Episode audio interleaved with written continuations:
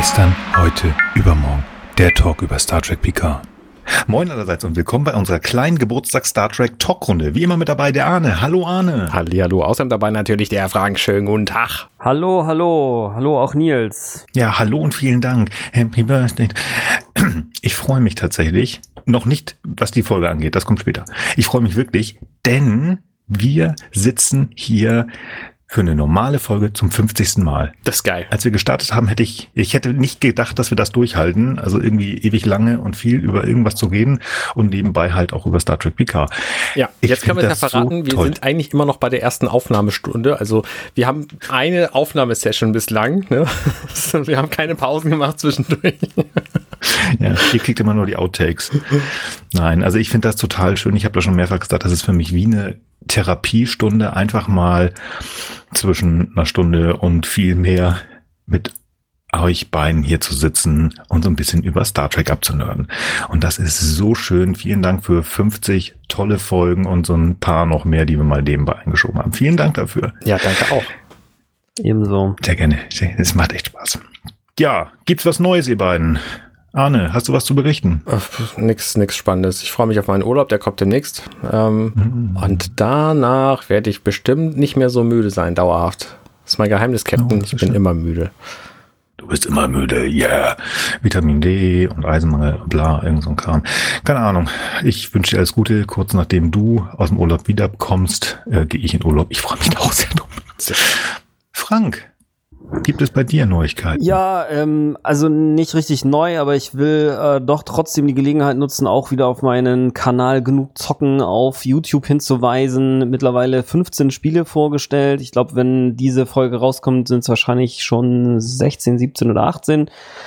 Genau, also wer sich für äh, Strategie, Real-Time Strategy, Turn-Based Strategy, Colony Builder, Roguelites, teilweise aber auch einfach Click-and-Point, Pixel Art interessiert, also eigentlich querbeet, Early Access Indie Games, der kann mal reinschauen, äh, genug zocken auf YouTube. Äh, freut mich, wenn ihr, äh, wenn ihr, wenn ihr mal reinschaut. Like, like, liken und Glocke, ich kenne mich damit nicht aus. Aber genau, das voll auf die Glocke und immer wichtig. den Knopf drücken. Das ist total toll. Ja, ähm, ich kann mich Arne nur anschließen. Ich bin so ein bisschen platt. Ich war ja so ein paar Wochen in Elternzeit. Das ist total toll. Danach ist man, wenn, wenn die Frau nebenbei so ein paar komische Formulaturen für ihr Medizinstudium macht und man damit Vollzeitpapa ist, dann ist man ein bisschen fertig. Ich hätte es nicht gedacht. Ich ziehe vor jeder alleinerziehenden Mutter oder Mutter, die mit ihrem ein Jahre alten Kind zu Hause bleibt, ziehe ich reell den Hut. Also wirklich Chapeau. Das kann schon mal ganz schön anstrengend sein. Ansonsten, ich habe in unserer letzten Folge etwas vergessen zu verkünden. Ihr wisst das schon bestimmt, liebe Höris, und wir haben uns ja auch alle gedacht, und es gab ja Gerüchte, dass möglicherweise die dritte Staffel PK direkt nach der zweiten gedreht wird. Ob das jetzt wirklich so ist, habe ich noch nicht herausfinden können. Man munkelt, aber am Star Trek Day vor geraumer Zeit, wir haben berichtet, wurde tatsächlich offiziell die dritte Staffel Star Trek Picard ja auf den Markt geschmissen. Also sie kommt definitiv. Hoffen wir, dass der liebe Captain das auch noch durchhält, dass er lange gesund bleibt und uns dann mit einer weiteren Staffel erfreuen kann. Ja, jo. was gibt's noch? Ich habe hier noch ein, zwei Sachen stehen, die ich ganz schnell machen wollte. Ich finde, das wird heute bestimmt spaßig, denn wir haben bestimmt, ähm, oder ich weiß, dass wir verschiedene Versionen heute schauen werden, der Folge, die nachher kommt. Ich habe hier eine alte, abgetastete Version auf SD und mir ist aufgefallen, dass die fast fünf Minuten kürzer ist als die, die Arne und Frank wahrscheinlich bei Netflix nachher gucken werden. Ich bin sehr gespannt, ob ich da irgendwas nicht sehe. Oder ob das nun eine andere Abtastung ist, weiß ich nicht. Und eine Kleinigkeit tatsächlich noch aus dem großen Star Trek. Nein, Quatsch, genau nicht. Aus dem Science-Fiction-Universum. Mir ist etwas aufgefallen, als ich so ein bisschen durch meine Lego-Seiten gescrollt bin. Ich bin ja großer Lego-Fan, das wissen vielleicht einige.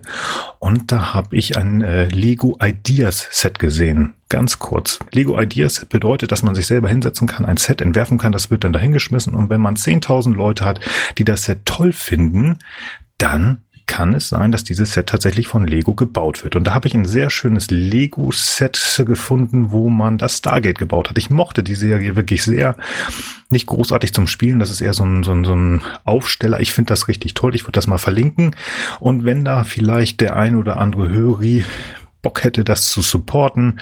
Im Moment stehen wir so bei knapp 2400 Supportern. Das heißt, da fehlen noch 7500. Und ich bin mir ganz sicher, dass äh, zumindest die Kollegen von Chevron 10, schöne Grüße, da supporten. Aber vielleicht finden wir da ja noch den ein oder anderen Supporti. So, sehr gut. Das war das. Ähm, ich würde sagen, wir fangen mal mit unserer Geburtstagsfolge an. Und äh, ja, wir hatten uns ja mal spontan entschieden, so ein bisschen aus dem normalen, aus der normalen Reihe rauszuspringen mit den normalen Wünschen. Und ich hatte vorgeschlagen, lasst uns doch zu unserem Geburtstag den Beginn von Star Trek The Next Generation, das nächste Jahrhundert uns anzuschauen, also uns anschauen. Wir hatten darüber auch gesprochen bei 1701 Live. Das bedeutet, wir sprechen heute über Der Mächtige. Genau, also beziehungsweise also Mission zu, Farpoint. Nur zur Einordnung für die, die jetzt diese Folge aus der Reihe hören. Dieses Jahr ist eben auch noch 55-jähriges Geburtstag, äh, 55-jähriger Geburtstag von Star Trek und da fanden wir es, glaube ich, oder fandst du Nils, glaube ich, auch besonders passend dann gleichzeitig zu unserem Geburtstag. Der diese Folge ist dann mit der ersten Folge der Serie, die wir im Grunde hier auch schwerpunktmäßig oder zumindest als Inspiration für PK benutzen, dass wir da quasi jetzt diese zwei Folgen besprechen. Ja, ich fand genau. das ja ganz spannend, dass bei der Folge einfach Picard und die ganze Crew überhaupt nicht auftauchten. Ich meine, ich wusste, dass das, der, der Käfig ist halt eine, eine, ein Prä-Prototyp so und ähm, ich habe mich schon gewundert, wie stark die Serie sich dann doch gewandelt hatte zu der Version ja, von TNG, die wir jetzt kennen, aber ja, stimmt. gut. Vor allen Dingen, dass, dass dieser komische Mensch mit den etwas spitzeren Ohren plötzlich dann doch keine Gefühle mehr hat und nicht mehr rumlacht. Ja, ja, du hast recht, aber da kommen wir ja gleich zu.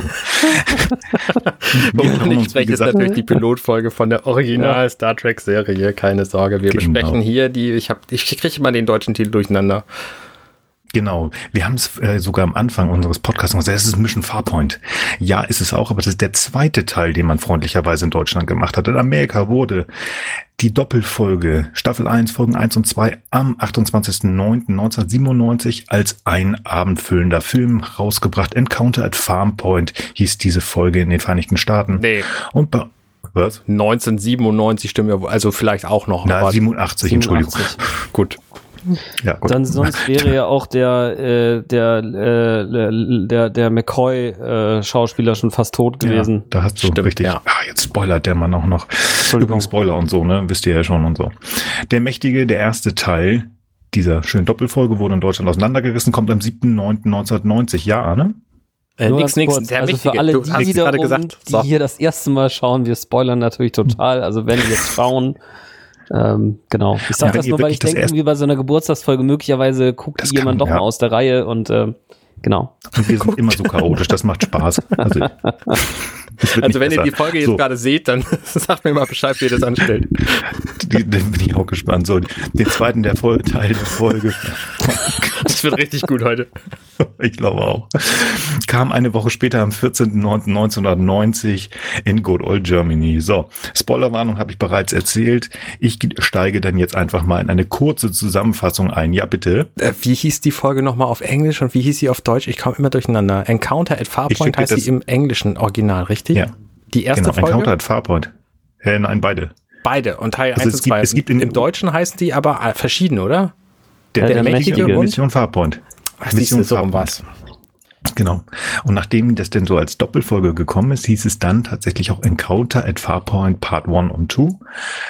Aber wenn man in die einschlägigen Seiten guckt, dann ist es halt eigentlich als Pilotfolge, weil egal. So, ich erzähle da jetzt mal ganz kurz was dazu. Danach erzähle ich mehr oder wir mehr, weil wir wollen das Ganze uns ja auch noch mal so ein bisschen Minuten bis Sekundenweise durchgucken. Das neue Raumschiff Enterprise ist auf dem Weg nach Deneb 4 zur Raumstation Farpoint Station, um herauszufinden, ob diese Station der Sternenflotte gefallen würde. Auf dieser ersten Mission unter Jean-Luc Picard, Captain seines Zeichens, trifft man auf das allmächtige Wesen Q, das Picard und seine Brückencrew stellvertretend für die gesamte Menschheit vor Gericht stellt. Anklage, die Menschheit sei eine wilde barbarische Rasse und man solle den Weltraum verlassen und zur Erde zurückkehren. Besonders drastisch werden Qs Kräfte zur, Sau zur Schau gestellt in einem Gerichtshof des Jahres 2079, das ist kurz nach dem atomaren Dritten Weltkrieg, in dem die Sicherheitschefin der Enterprise von Q eingefroren wird. Captain Picard plädiert unter so einem Zwang auf schuldig, unter Vorbehalte und überredet Q, die Menschheit zu testen. Q willigt ein und wählt das Geheimnis um Farpoint Station. Auf dem Planeten fallen dem neuen ersten Offizier William Riker, der neuen Schiffsärztin Dr. Beverly Crusher und ihrem Sohn Wesley merkwürdige Dinge auf, die wirken, als wolle man der Sternenflotte unbedingt gefallen. Der Verwalter der Bandy, also das ist die Spezies da auf dem Planeten, Kroppler Zorn, wirkt auch sehr geheimnisvoll. Nachdem die Enterprise bei Deneb 4 angekommen ist, wird dann erst einmal gemütlich die zukünftige Brückencrew, also unsere Helden, vorgestellt. Daraufhin beginnen die Untersuchungen auch unterhalb der Station Farpoint, wo man komische Tunnel findet. Plötzlich erscheint ein Raumschiff und beschießt die Bandy-Stadt, nicht Farpoint Station. Als Commander Riker versucht mit Zorn zu sprechen, wird dieser entführt. Auf der Enterprise erscheint Q und ist davon überzeugt, dass Picard versagt. Q bittet Riker, auf das fremde Schiff zu gehen, um herauszufinden, was da abgeht. Gesagt, getan. Auf dem fremden Schiff findet das Außenteam vergleichbare Tunnel wie unter Farpoint Station. Da macht es bei der Betasoidin Counselor Diana Troy Klick. Sie hatte sowohl unter Farpoint als auch auf dem fremden Raumschiff starke Gefühle wahrgenommen von jeweils nur einem Lebewesen. Die Auflösung ist, dass die Bendy ein riesiges Lebewesen gefunden haben, das Energie zur Materie machen kann und es gezwungen, die Station zu bauen. Das Raumschiff ist ein vergleichbares Wesen, das seinen Freund retten will. Picard lässt einen Energiestrahl auf Farpoint Station richten, damit das Wesen Energie aufnehmen kann. Nachdem dies geschehen ist, verlassen beide Wesen das System und Q muss zugeben, dass die Menschheit sich eventuell weiterentwickelt hat. Er ist aber auch der Meinung, dass die Aufgabe zu einfach gewesen sei. Er verschwindet, kündigt aber an, wiederzukommen. Unsere Heldencrew ist nun bereit für viel interessantere Aufgaben. Volle Energie. Ja, wunderbar. Yay. Dann lasst uns beginnen die meisten unserer Hörer kennen ja eigentlich äh, die, die Folgen und die Serien. Was ich hier so spannend finde, aber es ist halt auch das erste Mal, wir haben hier keinen Cold Opener. Das heißt, wir starten nicht mit irgendeiner lustigen Geschichte, wo Riker irgendwelche Ohren-Eier backt oder irgendwo Poker gespielt wird, sondern wir starten direkt in diesen wunderbaren, danke Arne, Vorspann. Und ich habe das äh, im Vorgespräch schon zu Arne gesagt, der mir neulich den Vorspann so ein bisschen kaputt gemacht hat. Ich mag den trotzdem. Es ist viel witziger, wenn man den tatsächlich auch noch ja. in SD guckt. Ähm, ja, gut. Aber es ist halt 1987. Das ist lange, lange her. Ja. Ja, ähm, relativ langer Vorspann, wie ich finde, aber ich finde es eigentlich ganz schön, wie es dann losgeht. Also wir werden versucht abgeholt zu werden. Das heißt, der Captain erklärt so ein bisschen, der übrigens, also diese Kamerafahrt auf ihn drauf, finde ich sehr schön. Erinnert mich äh, so ein bisschen an diesen Albtraum, den er hat in First Contact, in dem Film, der viele, viele, viele Jahre später kommt, wo wir auch so ein bisschen auf dem Fenster auf ihn zufahren. Finde ich schön, dass sie das da auch nochmal aufgenommen haben. Aber wir sehen halt den Chef da auf dem Schiff und er erklärt so ein bisschen, wo wir sind. Ich finde das einfach schön gemacht. Das ist schon echt ganz, ja, schön. Also man wird abgenommen. Ich habe mich gleich wieder zu Hause gefühlt. Auch wenn man das schon ein paar Mal gesehen hat. Genau, und dann wird so ein bisschen erzählt, worum es eigentlich geht. Wir wollen halt auf diese Farpoint Station auf dem Planeten Deneb 4. Es soll darum gehen, dass diese Raumstation vielleicht als Raumhafen für die Föderation bzw. für die Sternenflotte da sein soll. Und ja, das könnte ja so ganz äh, interessant sein. Die ersten Anzeichen von, von Erklärung der Crew wird hier gemacht. Das heißt, unser lieber ähm, Androide Data fängt schon so ein bisschen an, ähm, irgendwelche Fragen zu stellen. Was ist denn herumschnüffeln? Ich verstehe das nicht. Wir haben das alle schon besprochen, dass Data also meines Erachtens sich manchmal so ein bisschen doof stellt. Aber ähm, ja, angeblich ist er nicht so richtig menschlich. Also ich glaube das einfach alles nicht. Ich, finde das sehr schön. Nur doof. Der Name Data bis zu dem Moment, wo Captain Picard, Patrick Stewart, das in diesem, in dieser Szene hier sagt, wusste niemand, ob der Data oder Data ausgesprochen wird. Und dann hat Patrick Stewart einfach entschieden, hä, wieso, der muss Data ausgesprochen werden, hat ihn so angesprochen und seitdem heißt er so. Das finde ich eine sehr Ach, schöne Anekdote. Das ist wirklich schön. Das wusste ich auch nicht. Das finde ich schön. Hat der Chef das hinbekommen. Ja. Sonst super. hätte der jetzt Data gehießen die ganze Zeit. Oh, der arme Data. Obwohl, das kam ja nochmal auf dann, ne? Die liebe Dr. Pulaski nennt ihn ja Data. Mhm. Und das auch fast in der zweiten Staffel fast durchgängig. Ja, genau. Wir fliegen dahin ähm, und ähm, es gibt so ein paar Punkte, da werden wir immer wieder drauf kommen in dieser Folge, wo ich echt Probleme mit habe. Und das ist und bleibt, und das haben wir aber auch schon immer wieder gesagt, das ist das Frauenbild. Ja. ja, wir sind Ende der 80er, Anfang der 90er und so weiter und so fort. Aber wir fangen mal hier mit Diana Troy an. Ich weiß nicht, wie man das hätte anders machen können oder wie man das heute anders machen könnte oder sollte. Sie ist eine Empathin, die halt starke Gefühle von anderen Lebewesen erfühlen kann. Also ich würde, ich würde Betasoiden wahrscheinlich anders darstellen als sie. Ich würde sagen, ja, die ja. nehmen die Gefühle wahr, aber sie projizieren die nicht sofort nach außen. Das ja. wäre meine, meine modernere Version von einem Betasoiden gewesen. So, sie kann das, sie weiß, ne, die anderen fühlen sich nicht, nicht schlecht, nee, nicht gut oder die, die sind, haben irgendwie Angst oder so, aber sie fühlt es nicht sofort selber mit und jammert die ganze Zeit. Das wäre wahrscheinlich die moderne, der modernere Ansatz. Das hätte ich auch gedacht. Also sie ist auch, also das, was sie fühlt, bringt sie direkt nach außen. Also sie fühlt es mit, hätte ich glaube ich auch gemacht. Ich finde, das macht die Figur aus heutiger Sicht schwach. Und das ist immer das, was ich sage, das wird einfach in den, spätestens in der siebten Staffel sehr viel besser, weil sie sich davon distanzieren darf dann endlich. Genau. Find also sie wird halt quasi schade. fremdgesteuert die ganze Zeit und das ist halt ja. extrem uncool. Man muss allerdings auch sagen, für eine Serie der 80er Jahre ist die hier auch schon einigermaßen progressiv. Ne? Auf, der, auf der Brücke gibt's halt nicht nur Diana ja. Troy, sondern als Sicherheitschefin auch Tasha Yard, die dann auch sofort hier gleich ähm, in der ersten Szene quasi ähm, ihren, ihren Posten hat und das wird auch in keiner Weise in Frage gestellt. Nein, nein, also das finde ich, also es ist schwer. Natürlich haben sie das Frauenbild unheimlich gut versucht darzustellen. Das haben sie in TOS schon gemacht, auch wenn man bedenkt, dass äh, Nicole, äh, nee, nicht, wie heißt sie? Michelle? Uhura, die Schauspielerin. Ich habe den Namen jetzt gerade. Michelle ähm, Nichols. Nichols heißt sie. Michelle Nichols.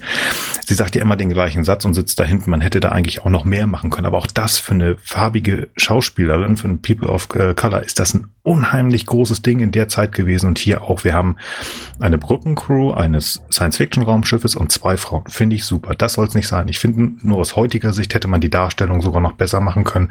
Werde ich nachher bei Tascha auch noch was zu sagen. Klar, ja. Sie spürt irgendwas und es taucht, ja, ein Netz auf. Ja, das ein Netz, das die Enterprise ja. Ja. Das berühmte Netz und vor der Enterprise. Ich finde das total faszinierend, dass dieses 2D-Netz dann in diesem 3D-Raum einfach den Weg der Enterprise versperrt. Ja, also es ist irgendwie cool. Es müsste eigentlich auch noch höher und weiter, also überall sein. Aber es ist so spannend, dass dieses Netz plötzlich da ist und das soll uns, glaube ich, auch gleich zeigen, ey, es gibt da draußen Sachen, die verstehen wir nicht, obwohl wir ein riesiges Raumschiff haben. Hier ist noch nicht die Rede davon, wie groß die Enterprise mhm. ist. Ne? Wir haben hier irgendwie fast 700 Meter Raumschiff, weil das ist mächtig. Und das ist schon irgendwie ganz spannend. Mhm. Ich finde auch so, so ein paar Punkte, da merkt man, dass die ihre Figur noch nicht gefunden haben. Irgendwo dieses, Picard doch schon Captain-artige, hier, aber schalten ja. Sie diesen verdammten Ton aus, weil da ständig hier gelber Alarm, roter Alarm ist. Er würde das später anders machen. Also ich finde das ganz spannend, dass die Figuren noch nicht so ganz da sind. Ja. ja. Es wird natürlich gearbeitet. Worf, oh Worf, wir haben hier einen, einen sehr befremdlich aussehenden Offizier hinten stehen, in Klingone, wie wir natürlich wissen. Also das zeigt auch, wir haben eine sehr diverse Crew hier. Das macht schon wirklich Spaß. Ja.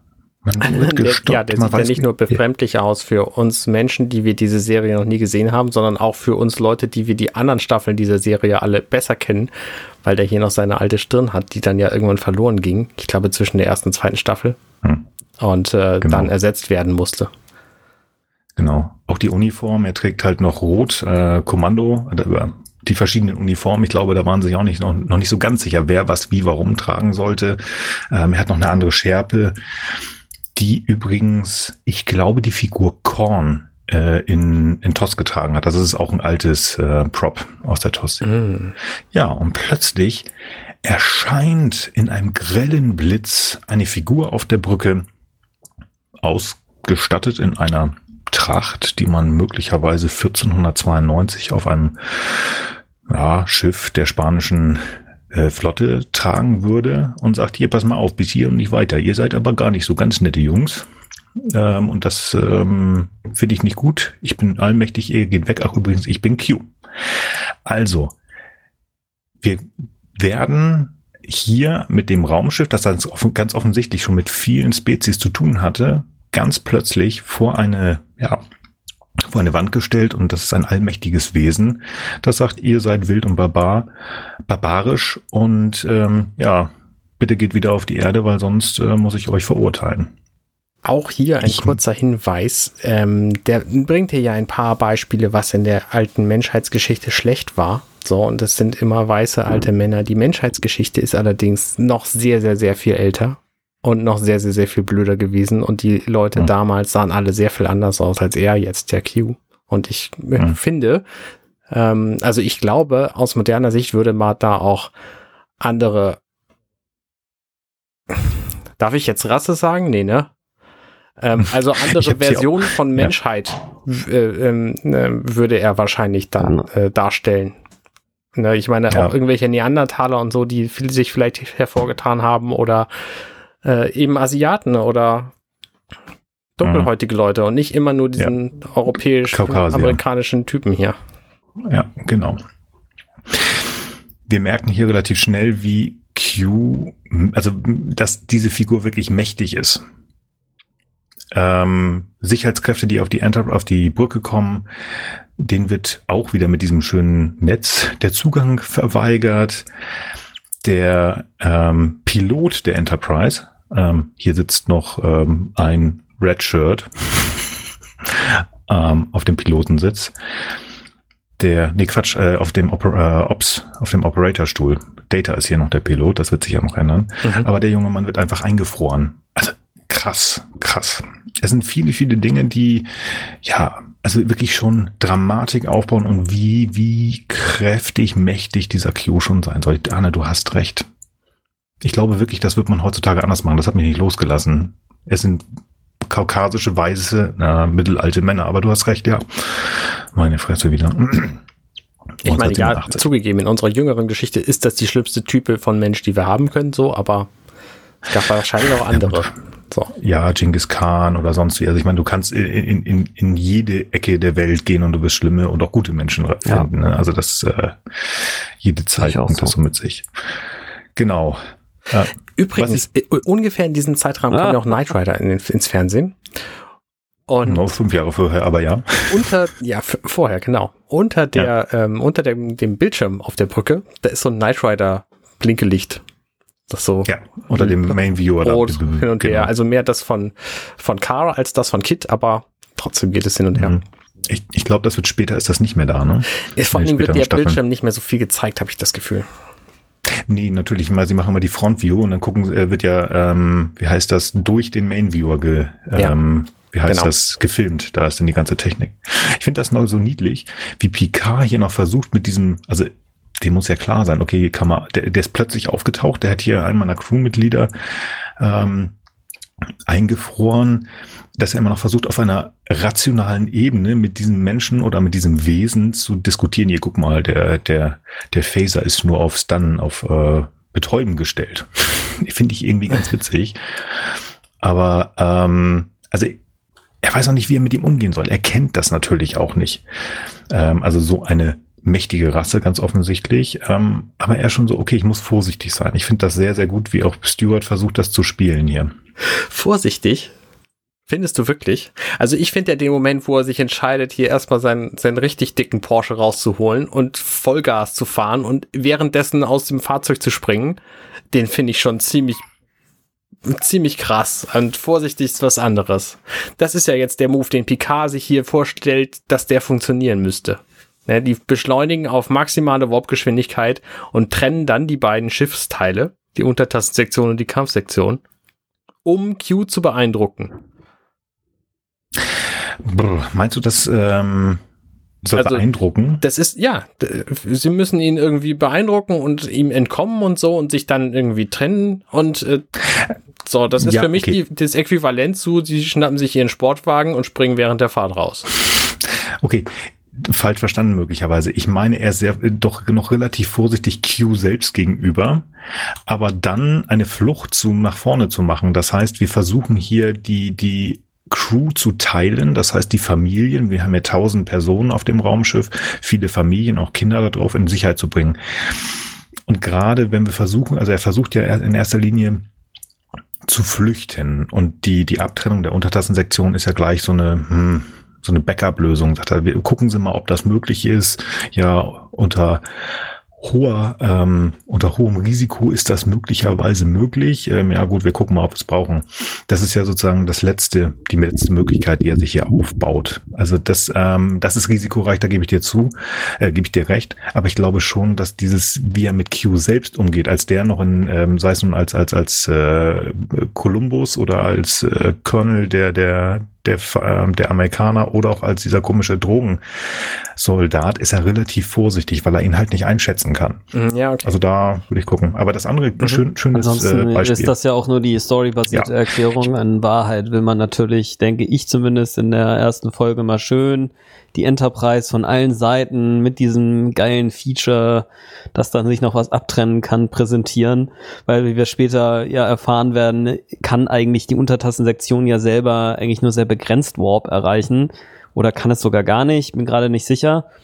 Daher ist äh, eigentlich nicht, die Idee, gar dass nicht. die dann alleine nach Hause fliegen, so ein bisschen, also die müssen sie dann schon irgendwann einsammeln wieder und äh, dass das so Warp man also Manöver bei über Warp halt auch super gefährlich sind, das äh, zieht sich eigentlich wie so ein roter Faden durch die durch die Star Trek Geschichte. Daher ähm, ja, es ist einfach eine krasse Geschichte mhm. und da wollen sie glaube ich mal so ein bisschen äh, das das Modell und auch die die Capabilities halt hier mal zeigen. Na klar.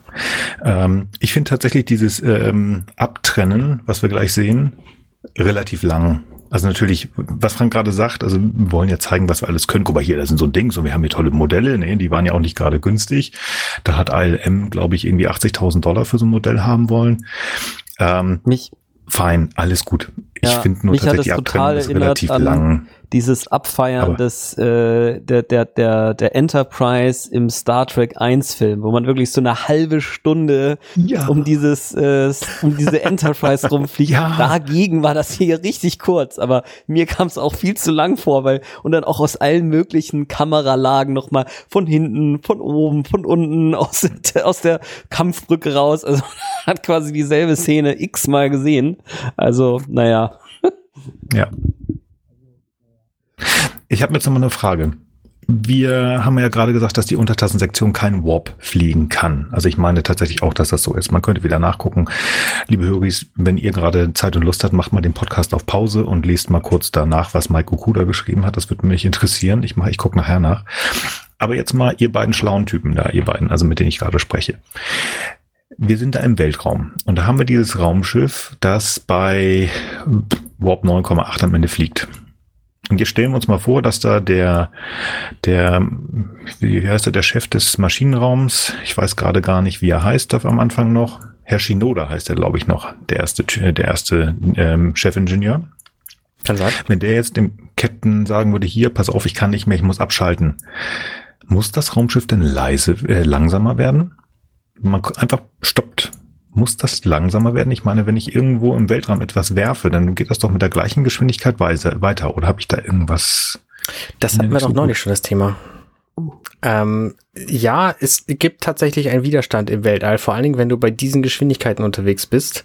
Okay. Allerdings ist ja Warpflug, wenn ich es richtig verstanden habe, nicht tatsächliches Bewegen von ja. Masse durch Raum, sondern eher Zeitkrümmung genau. und mhm. Raumkrümmung und deswegen ist es eine andere Sache und mhm. ich habe keine Ahnung, ob da Widerstand äh, von, von Teilchen abprallen also, und genau, werden ich auch so, also soweit ich das verstanden habe, ja. ist es so, dass man, solange man Impuls fliegt, ähm, schafft man eben nahe ein, ein C, also eine, ein, einfachen Lichtgeschwindigkeitsfaktor Wobei, sagen wir mal, wäre, also richtig logisch wird das, glaube ich, hier auch alles nicht behandelt, aber im Wesentlichen wäre es da so, je mehr man sich an die Licht Lichtgeschwindigkeit annähert, desto mehr seltsame Effekte hat man ja. Also, dass die Zeit dann relativ auf dem Schiff langsamer verläuft als in der Umgebung und Raumkontraktion und Zeitdilatation, all solchen Krempel, den lassen sie hier weg, ne? Das, äh, ne, also wen das interessiert, kann man auch nette Videos auf äh, minutenweise Physik oder irgendwie sowas heißt das, glaube ich, oder Minute Physics, genau, minutenweise Matrix, was anderes, sorry.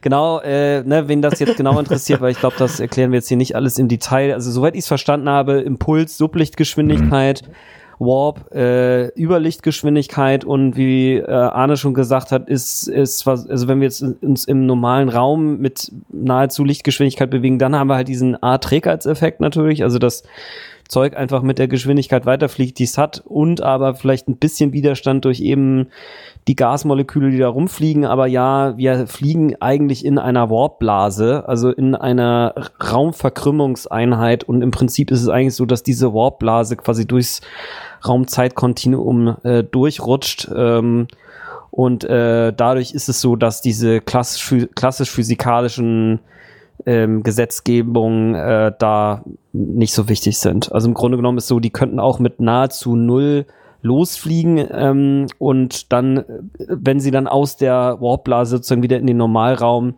transferieren, dann ähm, sind sie auch wieder in der Geschwindigkeit, in der sie waren, bevor sie halt in, äh, auf Warp gegangen sind. Ja, so, so verstehe ich das. Okay. Okay. Ja, super, vielen Dank. Ja, macht Sinn. Wahrscheinlich, glaube ich.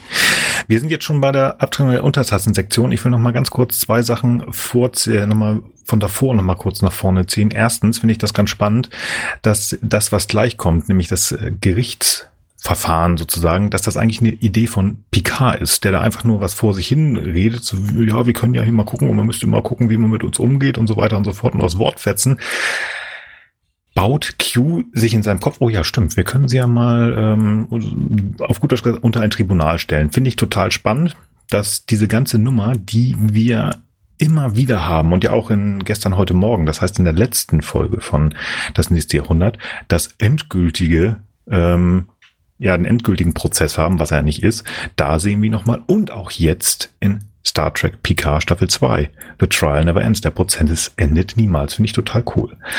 Und was mir auch aufgefallen ist, Worf ähm, hat wirklich äh, so, so wenig wie nur möglich an äh, ja, Charakterentwicklung. Schon hier ist er der Meinung, ja, wir müssen sofort kämpfen als äh, Q abgehauen ist. Ja.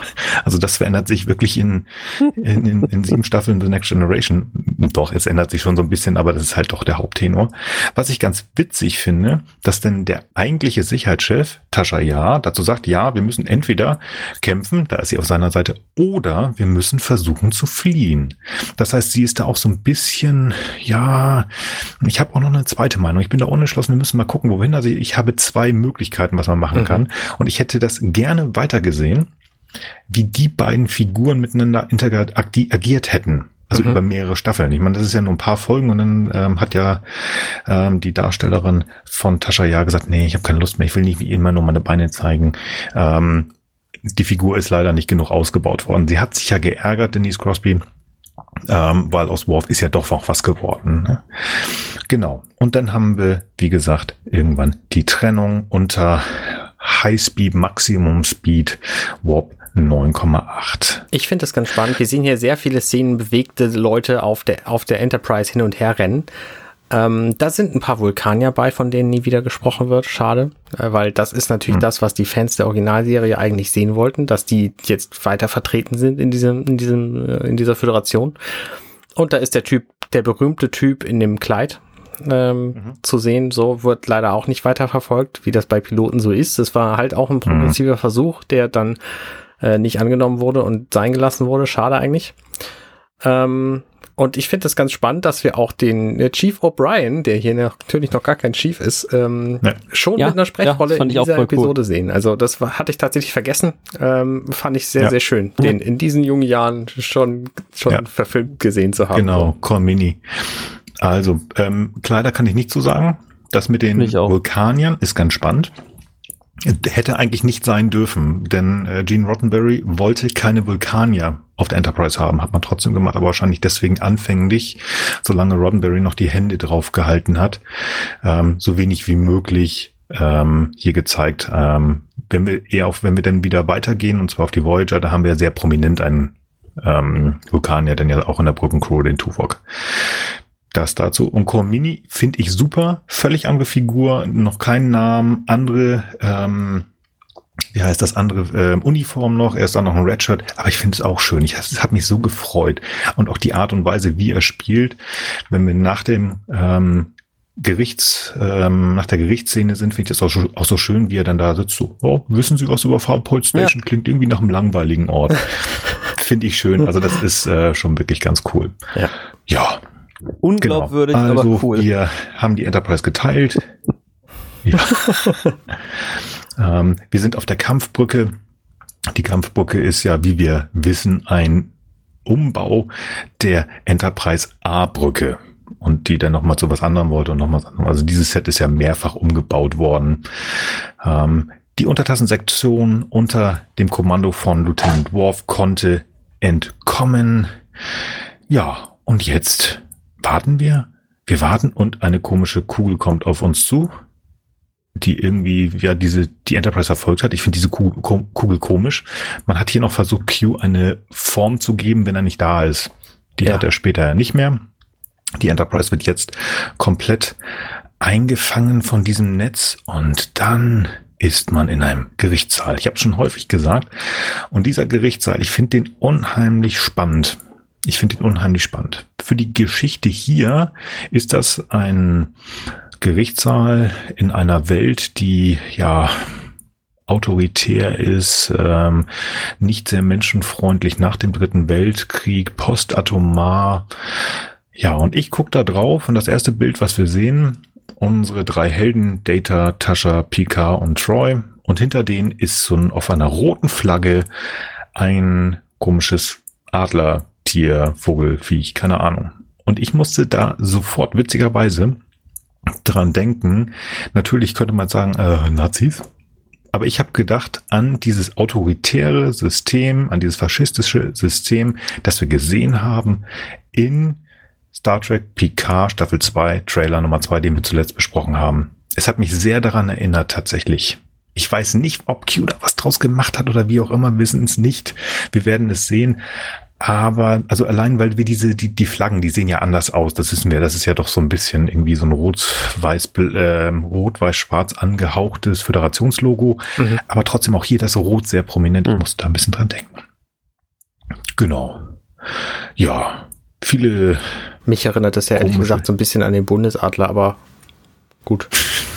Nur gut Faschist. Entschuldigung.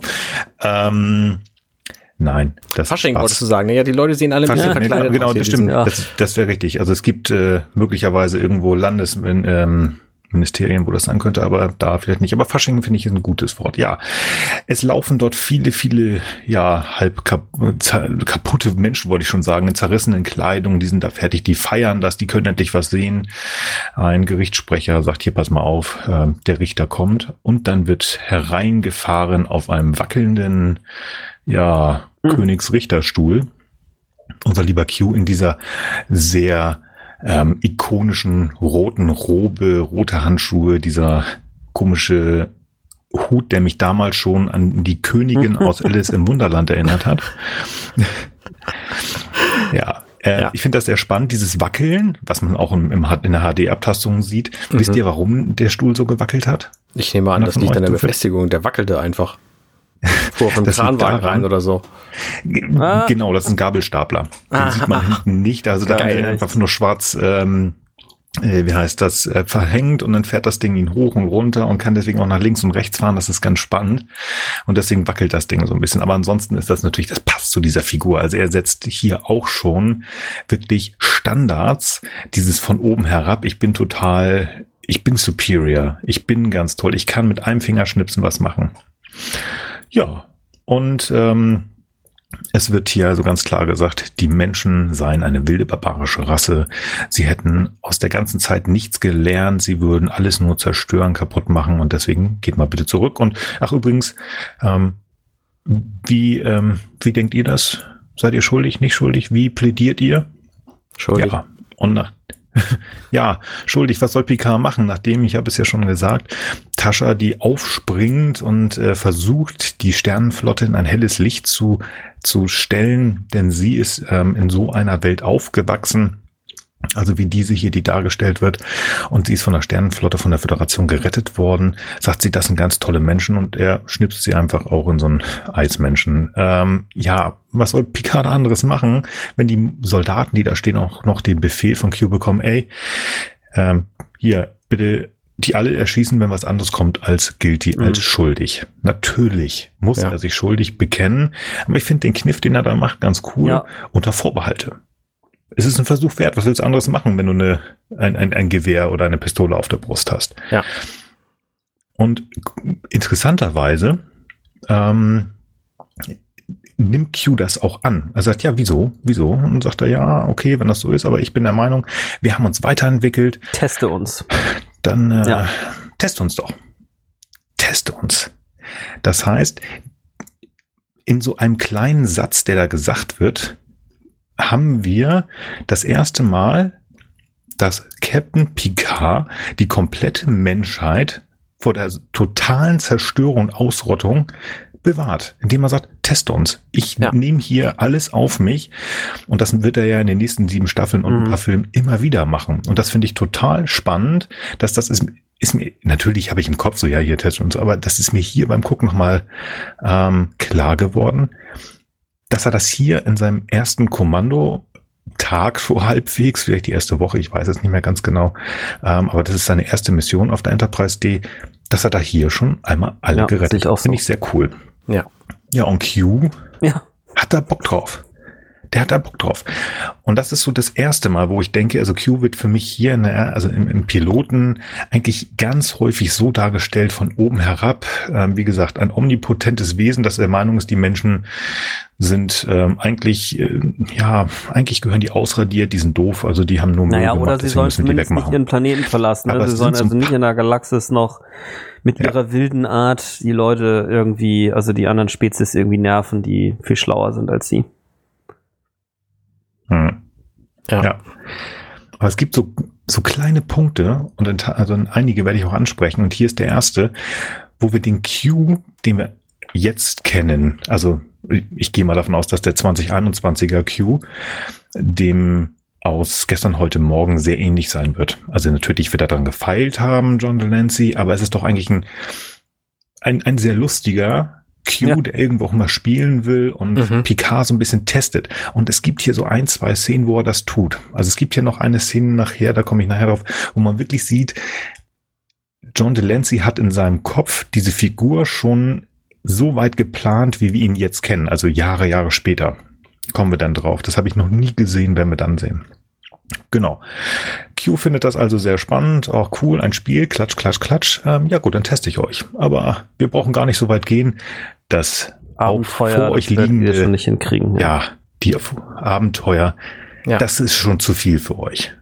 Ich finde das ganz schön, dass wir hier in dieser Szene insgesamt ähm, schon einige Figuren kennengelernt haben, von denen wir natürlich später noch viel mehr wissen, aber das ist ja quasi unsere Crew. Das heißt, mhm. diese Serie ist ein wunderbares Beispiel dafür, dass sie seine Figuren, die auf der Brücke dann irgendwann zu sehen sind, auch einfach mal vorstellt. Zum Beispiel Data, mhm. der dann hier einfach die anderen Stimmen imitiert, weil er das kann, weil er eine Maschine ist.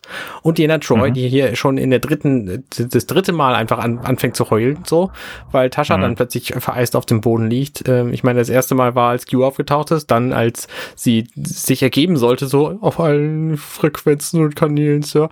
Ähm, hm. Und jetzt, wo Tascha da auf dem, Bo also ganz furchtbare Darstellung von ihr, ja. aber sie wird hier zumindest dargestellt. Und Tascha sowieso mhm. als taffe Kämpferin, die irgendwie schwierige Verhältnisse hatte. Also, ne, finde ich ja. gut finde ich gut, dass hier überhaupt mal die Figuren, also ne, ich meine, das haben, hat nicht jede mhm. Star Trek Serie hingekriegt, sagen wir mal so. Ja, ja, das stimmt. Ich weiß noch immer nicht, wie der Mensch an den Waffen heißt bei der Serie, die wir nicht besprechen.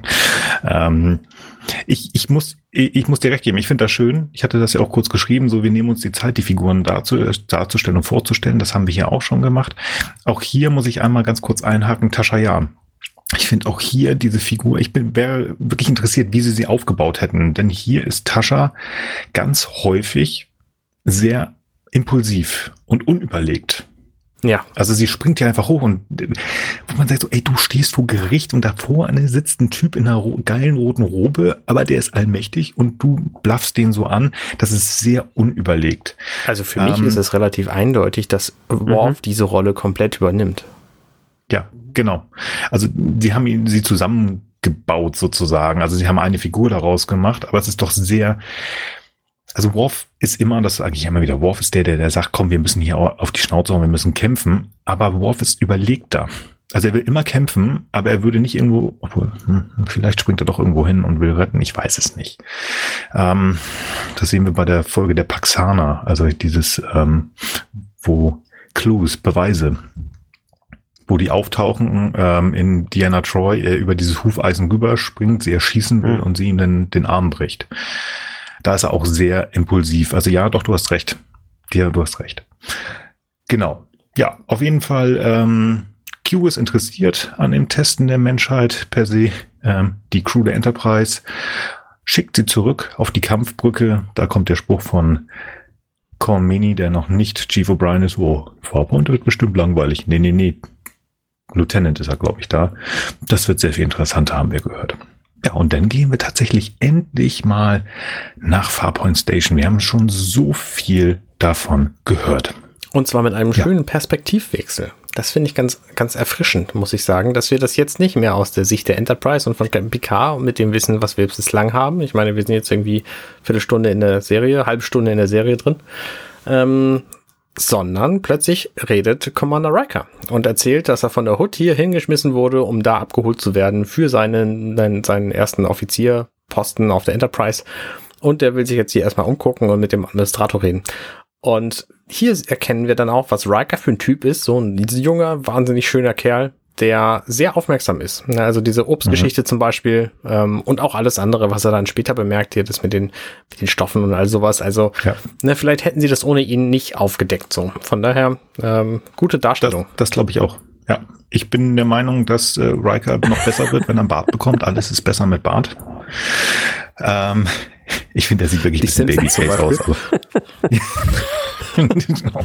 ja, ich finde aber auch, dass Riker einfach echt komisch ähm, aussieht. Was mir aber insgesamt eigentlich positiv aufgefallen ist, wenn wir bei komischem Aussehen sind, weil ich sag mal, aus der heutigen Warte heraus, finde ich, sehen eigentlich die meisten, wenn nicht sogar alle von denen so ein bisschen komisch aus. Und das liegt daran, dass man sich so sehr daran gewöhnt hat. Also ich will mal von mir sprechen, ich habe mich daran gewöhnt, dass die Leute immer alle perfekt abgetupft, geschminkt, äh, unwahrscheinlich noch digital nachbearbeitet mhm. sind.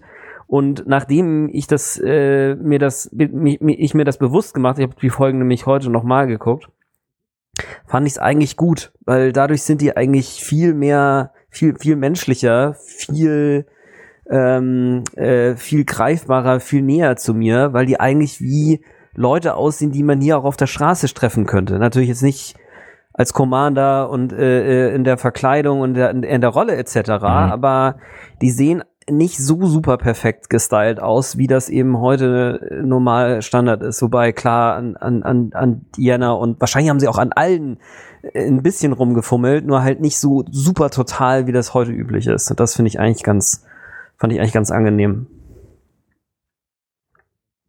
Nee, absolut. Also ich, ich gucke die auch gerne an. Also das ist auch schön. Ich sage einfach nur Riker, auch die Haare ein bisschen wuschelig, alles schön, aber ich mag Jonathan Frakes tatsächlich mit Bart lieber. Ähm, wenn man ihn sich anguckt, ich habe Fackeln im Sturm oder Flammen der Leidenschaft, ich weiß nicht, wie die komische Serie hieß, die er vorher gemacht hat. Nee, das war nicht so das, was ich geguckt habe. Fucking im Sturm, wie heißt die? Ich kenne das nicht. Oh. Du hast den Explicit-Button gesetzt, ne? Ja, sehr gut. ähm, Nein, also ich finde, er wird einfach dadurch besser. Also Riker bzw. Jonathan Frakes ist ein, ein Mann, der, glaube ich, im Alter doch sehr viel Sexappeal zugenommen hat. Das kann ich einfach mal so sagen. Ich finde den Mann auch heute noch, auch wenn er mal ein paar Kilos mehr hat, das ist gar nicht schlimm, das habe ich auch. Ich mag, ich mag dieses ähm, auch hier wieder die Figuren darstellen. Wir haben ganz schnell drei Figuren, die auch wichtig sind. Wir haben Riker, wir haben Beverly Crusher, ähm, wo wir auch schon merken, uh, da ist irgendwas mit dem Captain, die kennen sich. Und dann haben wir halt auch noch äh, Leslie, äh, Wesley. ähm, ja, ja, sollte Ach, was, eine Frau ja. sein. Es sollte eigentlich ein Mädchen sein, Leslie ah. Crusher, ja, ja, genau. Das wurde aber relativ schnell umgebaut ähm, von Jean, der ja auch mit zweitem Vornamen Ach, Wesley heißt. Genau. Das wusste ich Was auch ich so ein bisschen komisch finde, da dass ähm, mehr neue Dinge. Na, na, haben wir was gelernt, sehr schön. Was ich so ein bisschen komisch finde an dieser Szene, das muss ich einmal ganz kurz ansprechen. Ich weiß nicht, wo sie damit hinwollen, weil das nie wieder auftaucht und so extrem nicht, obwohl doch in gewisser Art und Weise, aber nicht so sehr unter der Crew. Warum wird es so dargestellt, als wenn Riker, also Beverly, Frau Doktor, hat das Gefühl, als wenn Riker Ist sie so? anmacht? Hat das er? fand ich. Hat, ja. hat sie? sie, sie, sie ist so sehr auf Ab, ähm, Abwehr. Ähm, Wesley reagiert da drauf auch sogar und sagt, hier Commander, nehmen Sie es nicht persönlich. Meine Mutter ist irgendwie nicht unfreundlich, aber sie hat das nicht so mit anderen Männern. Also sie hat das nicht so mit der Nähe von anderen Männern. Sowas Ach, in der Art sagt sie, sagt sogar Wesley. Das habe ich überhaupt nicht so gesehen. Spannend. Äh, welcher Situation? Ja, das ist relativ ähm, das ist ganz am ah, Anfang. Okay. Genau, mhm. als da hoch. Wesley, that means he'd like to be as to friends, sagt sie. Also das meint, er möchte gerne Freund mit uns sein. Mhm. Das ist mhm. ähm, mhm. noch bevor diese ganze Stoffnummer da ist. Ähm, das ist, sie ist sehr auf Abstand und er ist einfach nur nett. Und ich hatte das Gefühl, dass sie das Gefühl mhm, hätte, dass er sie anbaggern will. Oder, als wenn man das impliziert. Er ist ja auch ein Lebemann und er hat ja auch äh, die ein oder andere, ähm, sagen wir mal, Bekanntschaft im, innerhalb der nächsten sieben Staffeln. Aber ich hätte jetzt nicht gedacht, mit Ausnahme von ähm, Diana, dass er da großartig jetzt gesagt hat, okay, ich muss das hier in der Crew machen. Also es ist ja doch immer eher das weibliche Alien der Woche oder das äh, nicht binäre Alien der Woche. Und das fand ich so ein bisschen komisch. Also ich weiß nicht, was sie uns damit sagen sollen. Ich mag das natürlich auch falsch interpretiert haben. Ich habe das tatsächlich überhaupt nicht so gesehen. Ich habe einfach gedacht, okay. sie, also ja, sie ist hier ein bisschen forsch zu ihm, finde ich auch. Ne? Nicht so, ach, du bist der neue, ja cool, dann lass uns doch mal ein bisschen besser kennenlernen so. Sondern sie ist schon ein bisschen zurückhaltend und, äh, und weiß, versucht ihn irgendwie in, in seine Schranken zu weisen. Ähm, auch mit diesem, ja, nee, du willst dich, willst dich hier nur vor deinem neuen Captain irgendwie profilieren und irgendwelche Dinge aufdecken, die da nicht sind, wo wir als Zuschauer natürlich wissen, er hat recht, mhm. weil dieser Gobbler, Grobbler, Knobbler, was auch immer das für, für ein Typus war, der, der Aufseher hier von dieser, von dieser Stadt, ähm, komischen Rang hatte. Mhm. Der redet ja mit irgendeiner uns nicht bekannten Person, so wir wissen also, da stimmt irgendwas nicht. Ähm, und von daher hat Riker hier recht und äh, für uns ist Crusher erstmal so ein bisschen abweisend und forsch, aber ich habe es nicht so gesehen, dass er sie anbaggert, sondern ich habe halt gedacht, er wollte tatsächlich mit diesem echten Anliegen irgendwie gucken, was denn nun eigentlich Sache hm. ist. Genau das habe ich nämlich auch gedacht. Also ich glaube nämlich nicht, dass er sie angebaggert hat, aber sie hatte das Gefühl. Also so rum hm. hatte ich das gedacht, dass sie von wegen, ja, der junge, fesche Typ und der macht mich bestimmt an. So hatte ich das und interpretiert. Und kriegt das auch so, ach, mit hier komm, und erklärt dann, nicht an. Okay, ja, okay. Mhm. Ja. Okay, spannend. Also ich, ich hatte nicht das Gefühl, dass äh, Riker, ich glaube, dafür ist er, mit Ausnahme von dir, ne, zu professionell, glaube ich. Ja. Man mag ja. mich da Lügen strafen, aber das nicht. Aber ich mag das auch ähm, zu viel gefühlt haben. Was ich bisschen komisch dann aber wirklich an Riker finde. Moment, wo wir, bevor ja. wir von dieser Stoffszene weggehen. Ich finde es sehr eigenartig, dass sie hier einfach Stoff kauft und sagt, schicken Sie es mhm. an die Enterprise, wenn ja. sie kommt und äh, ja, lassen Sie Dr. Crusher bezahlen. Wovon mhm. Geld in der gesamten restlichen Serie nie wieder gesprochen das, äh, wird ist schon eigenartig, dass ja. das überhaupt funktioniert, dass sie auf diesem Markt damit einkaufen kann, dass der das, also nee, ich gehe einfach mal davon aus, dass das eine Praxis ist, die sie kennt und, und, und, und ständig so macht. Also ganz eigenartige ja. Geschichte. Sie wollten ja, uns irgendwie hier einen modernen Markt zeigen, ja, ich denke, aber das, das funktioniert so, für mich gar nicht. muss es natürlich irgendeine also Form also von Wissen um Geld und irgendeine Form von Austausch, der halt auch manchmal über Währung läuft, immer noch mit anderen Spezies laufen, weil ich glaube, man kann jetzt nicht davon ausgehen, nur weil sich die Menschheit und vielleicht auch die Föderation committed hat, hey, wir lassen das halt mit der Währung sein. Ich meine, allen voran sind ja die Ferengi ein Beispiel dafür, dass es halt immer noch Währungen gibt. Und ich gehe aber einfach mal davon aus, dass man in Anführungsstrichen bei primitiveren Spezies auch immer noch davon ausgehen kann. Und wir müssen jetzt sozusagen einfach davon ausgehen, dass die Föderation irgendeine Möglichkeit gefunden hat, denen jetzt trotzdem irgendwas äh, in einer Form von Währung oder Äquivalent zu geben, womit die dann quasi auch zufrieden sind. Also interpretiere ich das jetzt. Ansonsten finde ich es aber auch komisch. Das ist nämlich auch nicht das einzige Mal, sondern es gibt so ein, zwei, drei äh, Szenen über TNG verteilt, wo das dann doch immer wieder mal falsch gemacht wird. Also wo sie dann auf einmal doch wieder Geld haben. Also wo keine Ahnung, wir werden hier auf dem Schiff nicht gut bezahlt oder so einen Satz gibt's irgendwo auch noch mal oder dafür werden wir nicht bezahlt. Also so eine Sätze fallen manchmal. Nicht oft, aber so zwei, dreimal. Mhm. Und ich glaube, ich würde das jetzt mal so interpretieren und ähm, ja. Aber ja, ja. Es ist ein Hin und Her. Ähm, also ganz krass steht natürlich diese Aussage von Picard viele, viele Jahre später in First Contact, wo er sagt, ja, genau. wir haben kein Geld mehr. Aber auf der anderen Seite, ähm, wir haben da schon drüber gesprochen, ähm, Dr. Bergier und ähm, Chief O'Brien gehen immer wieder in Deep Space Nine, im direkten Nachfolger an der nächsten Serie, im Quarks in die Holosuiten. Klar, ja. Und Quark ist einfach, das ist ein Kapitalist. Also der will Knete sehen. Das heißt, es, die müssen da irgendwie auch Gelder bekommen, damit sie außerhalb der Föderation was machen können. Ich denke, da werden die irgendwie so, ach komm, hier kriegst du ein paar Kredite oder was weiß ich, ein paar gepresst, in Gold gepresste Latinumstreifen. Wir haben es ja raus damit, keine Ahnung. Ähm, Quark ist doch dieser Ferengi, ne? Eine von diesen, von diesen komischen Spezies, die ihre Mitstreiter essen, oder? ja. ja, die Ferengi werden uns hier gezeigt noch. Also nicht gezeigt wird ähm, bildlich, aber das sind die ganz fiese, die fressen und ähm, ja, ja, die sollten die große böse Nemesis werden. Hat äh, nicht so richtig funktioniert. Da hatten wir schon mal eine schöne Folge uns angeguckt. Vor langer, langer Zeit. Ja, das ist super Folge. Ich Schlacht bei Max, ja, die achte Folge, erste Staffel. Äh, grandios. Also, ja. ja. grandios. Haben wir auch besprochen, relativ am Anfang. Äh, ich bin übrigens sehr froh, dass die Ferengi als Spezies sowas von gewandelt haben, sich von diesem Bild ja. zu dem, was sie dann mit Quark dargestellt bekommen haben und vor allen Dingen auch Rom da drin. Ich bin auch ein großer Rom-Fan. Ja. Also ich ja. finde einfach erste Staffel Deep Space Nine, wo du wirklich halt äh, hauptsächlich nur Q, äh, Q wollte ich schon sagen, Quark hast und Rom als der Geduckten und der unter anderem ja auch Nagus wird am Ende. Also es ist schon wirklich eine coole Was? In den Büchern, in den Büchern, Arne. In ah, ja, den, okay, alles klar. Okay. Ja. B-Kanon. So, jetzt lass mich mal ganz kurz noch, wieder zu, zu uh, Will Riker gehen. Okay, einen hast du noch, bitte. Uns wird ja über die sieben Staffeln gezeigt, dass die ja irgendwo doch natürlich ja Sternflotte, aber wir sind eigentlich alle so ein bisschen Buddies und irgendwo so ein bisschen Familie, aber auch so ein bisschen, naja, so ein bisschen Hierarchie haben wir auch. Und hier kommt Lieutenant Jordi LaForge, die nächste Figur, die uns ähm, ja gezeigt wird. Der möchte sagen, hier, du pass mal auf, erster Offizier, die Enterprise ist da. Und da sagt Riker allen Ernstes, ist das eine offizielle Meldung? Dann stellt sich Jordi hin mhm. ins Hub 8.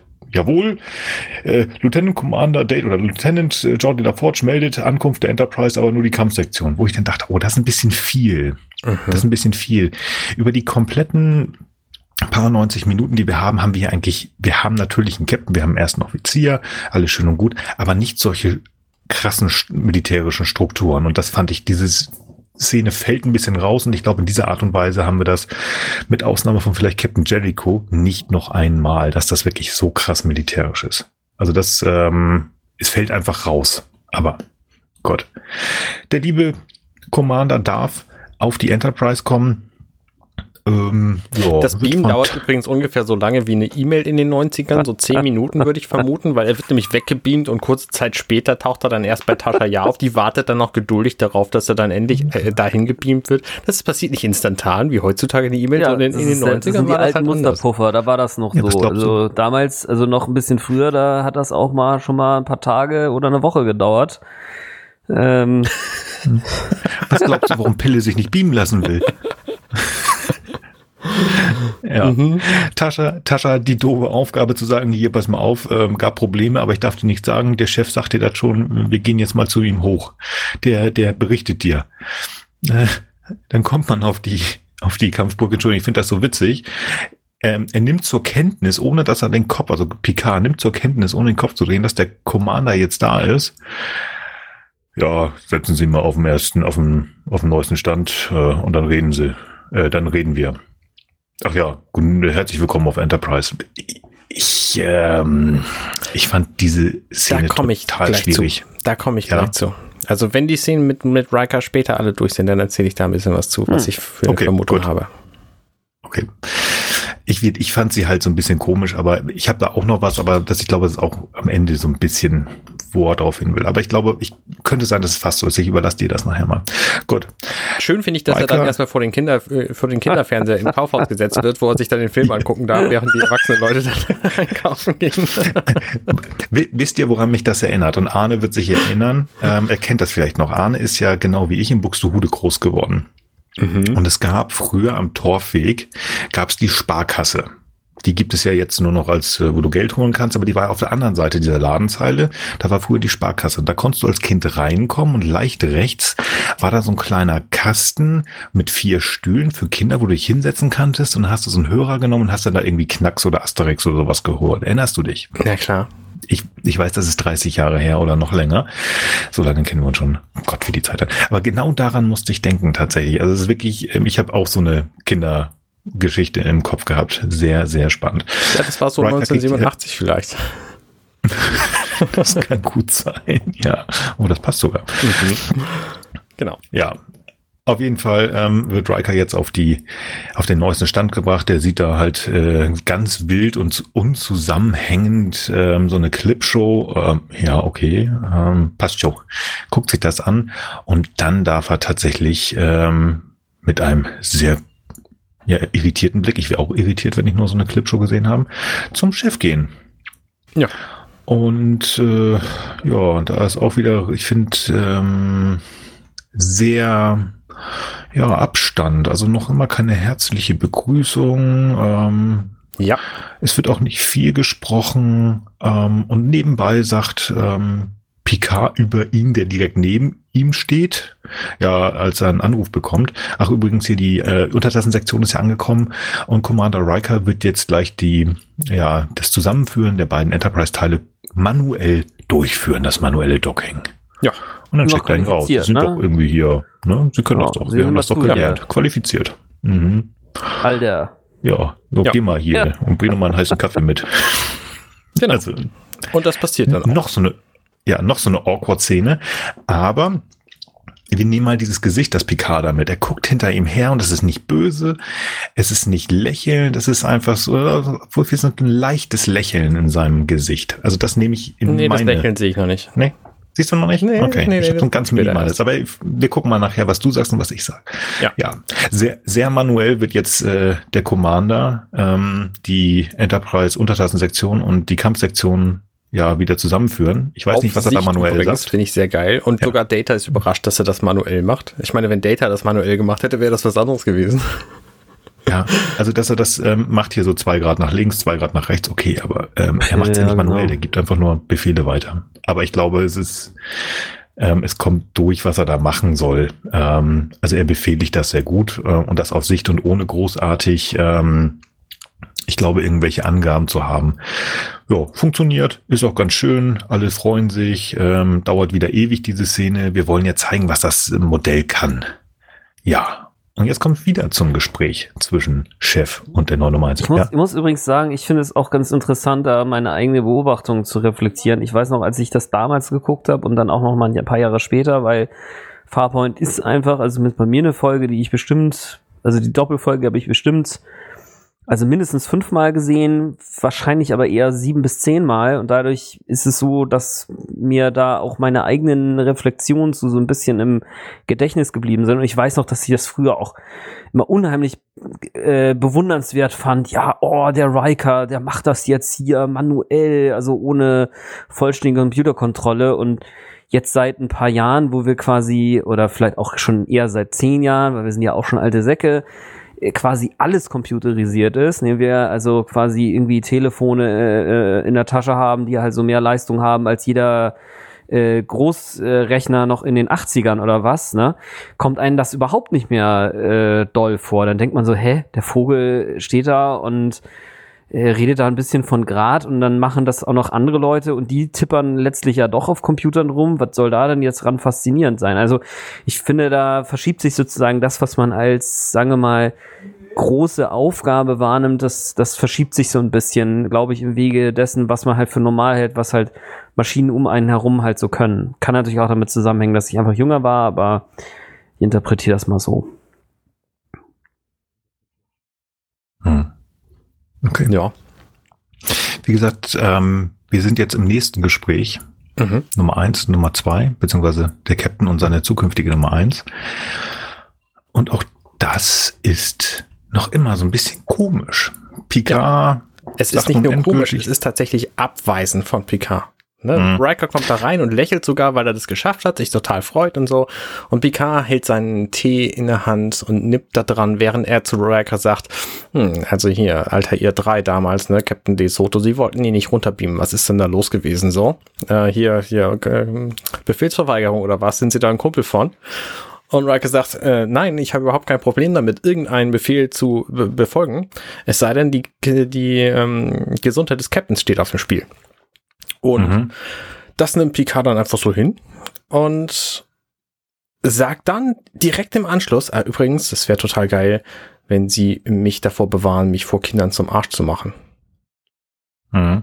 Und erst in dem Moment, als das geklärt ist, sagt er herzlich willkommen auf der Enterprise Commander Riker.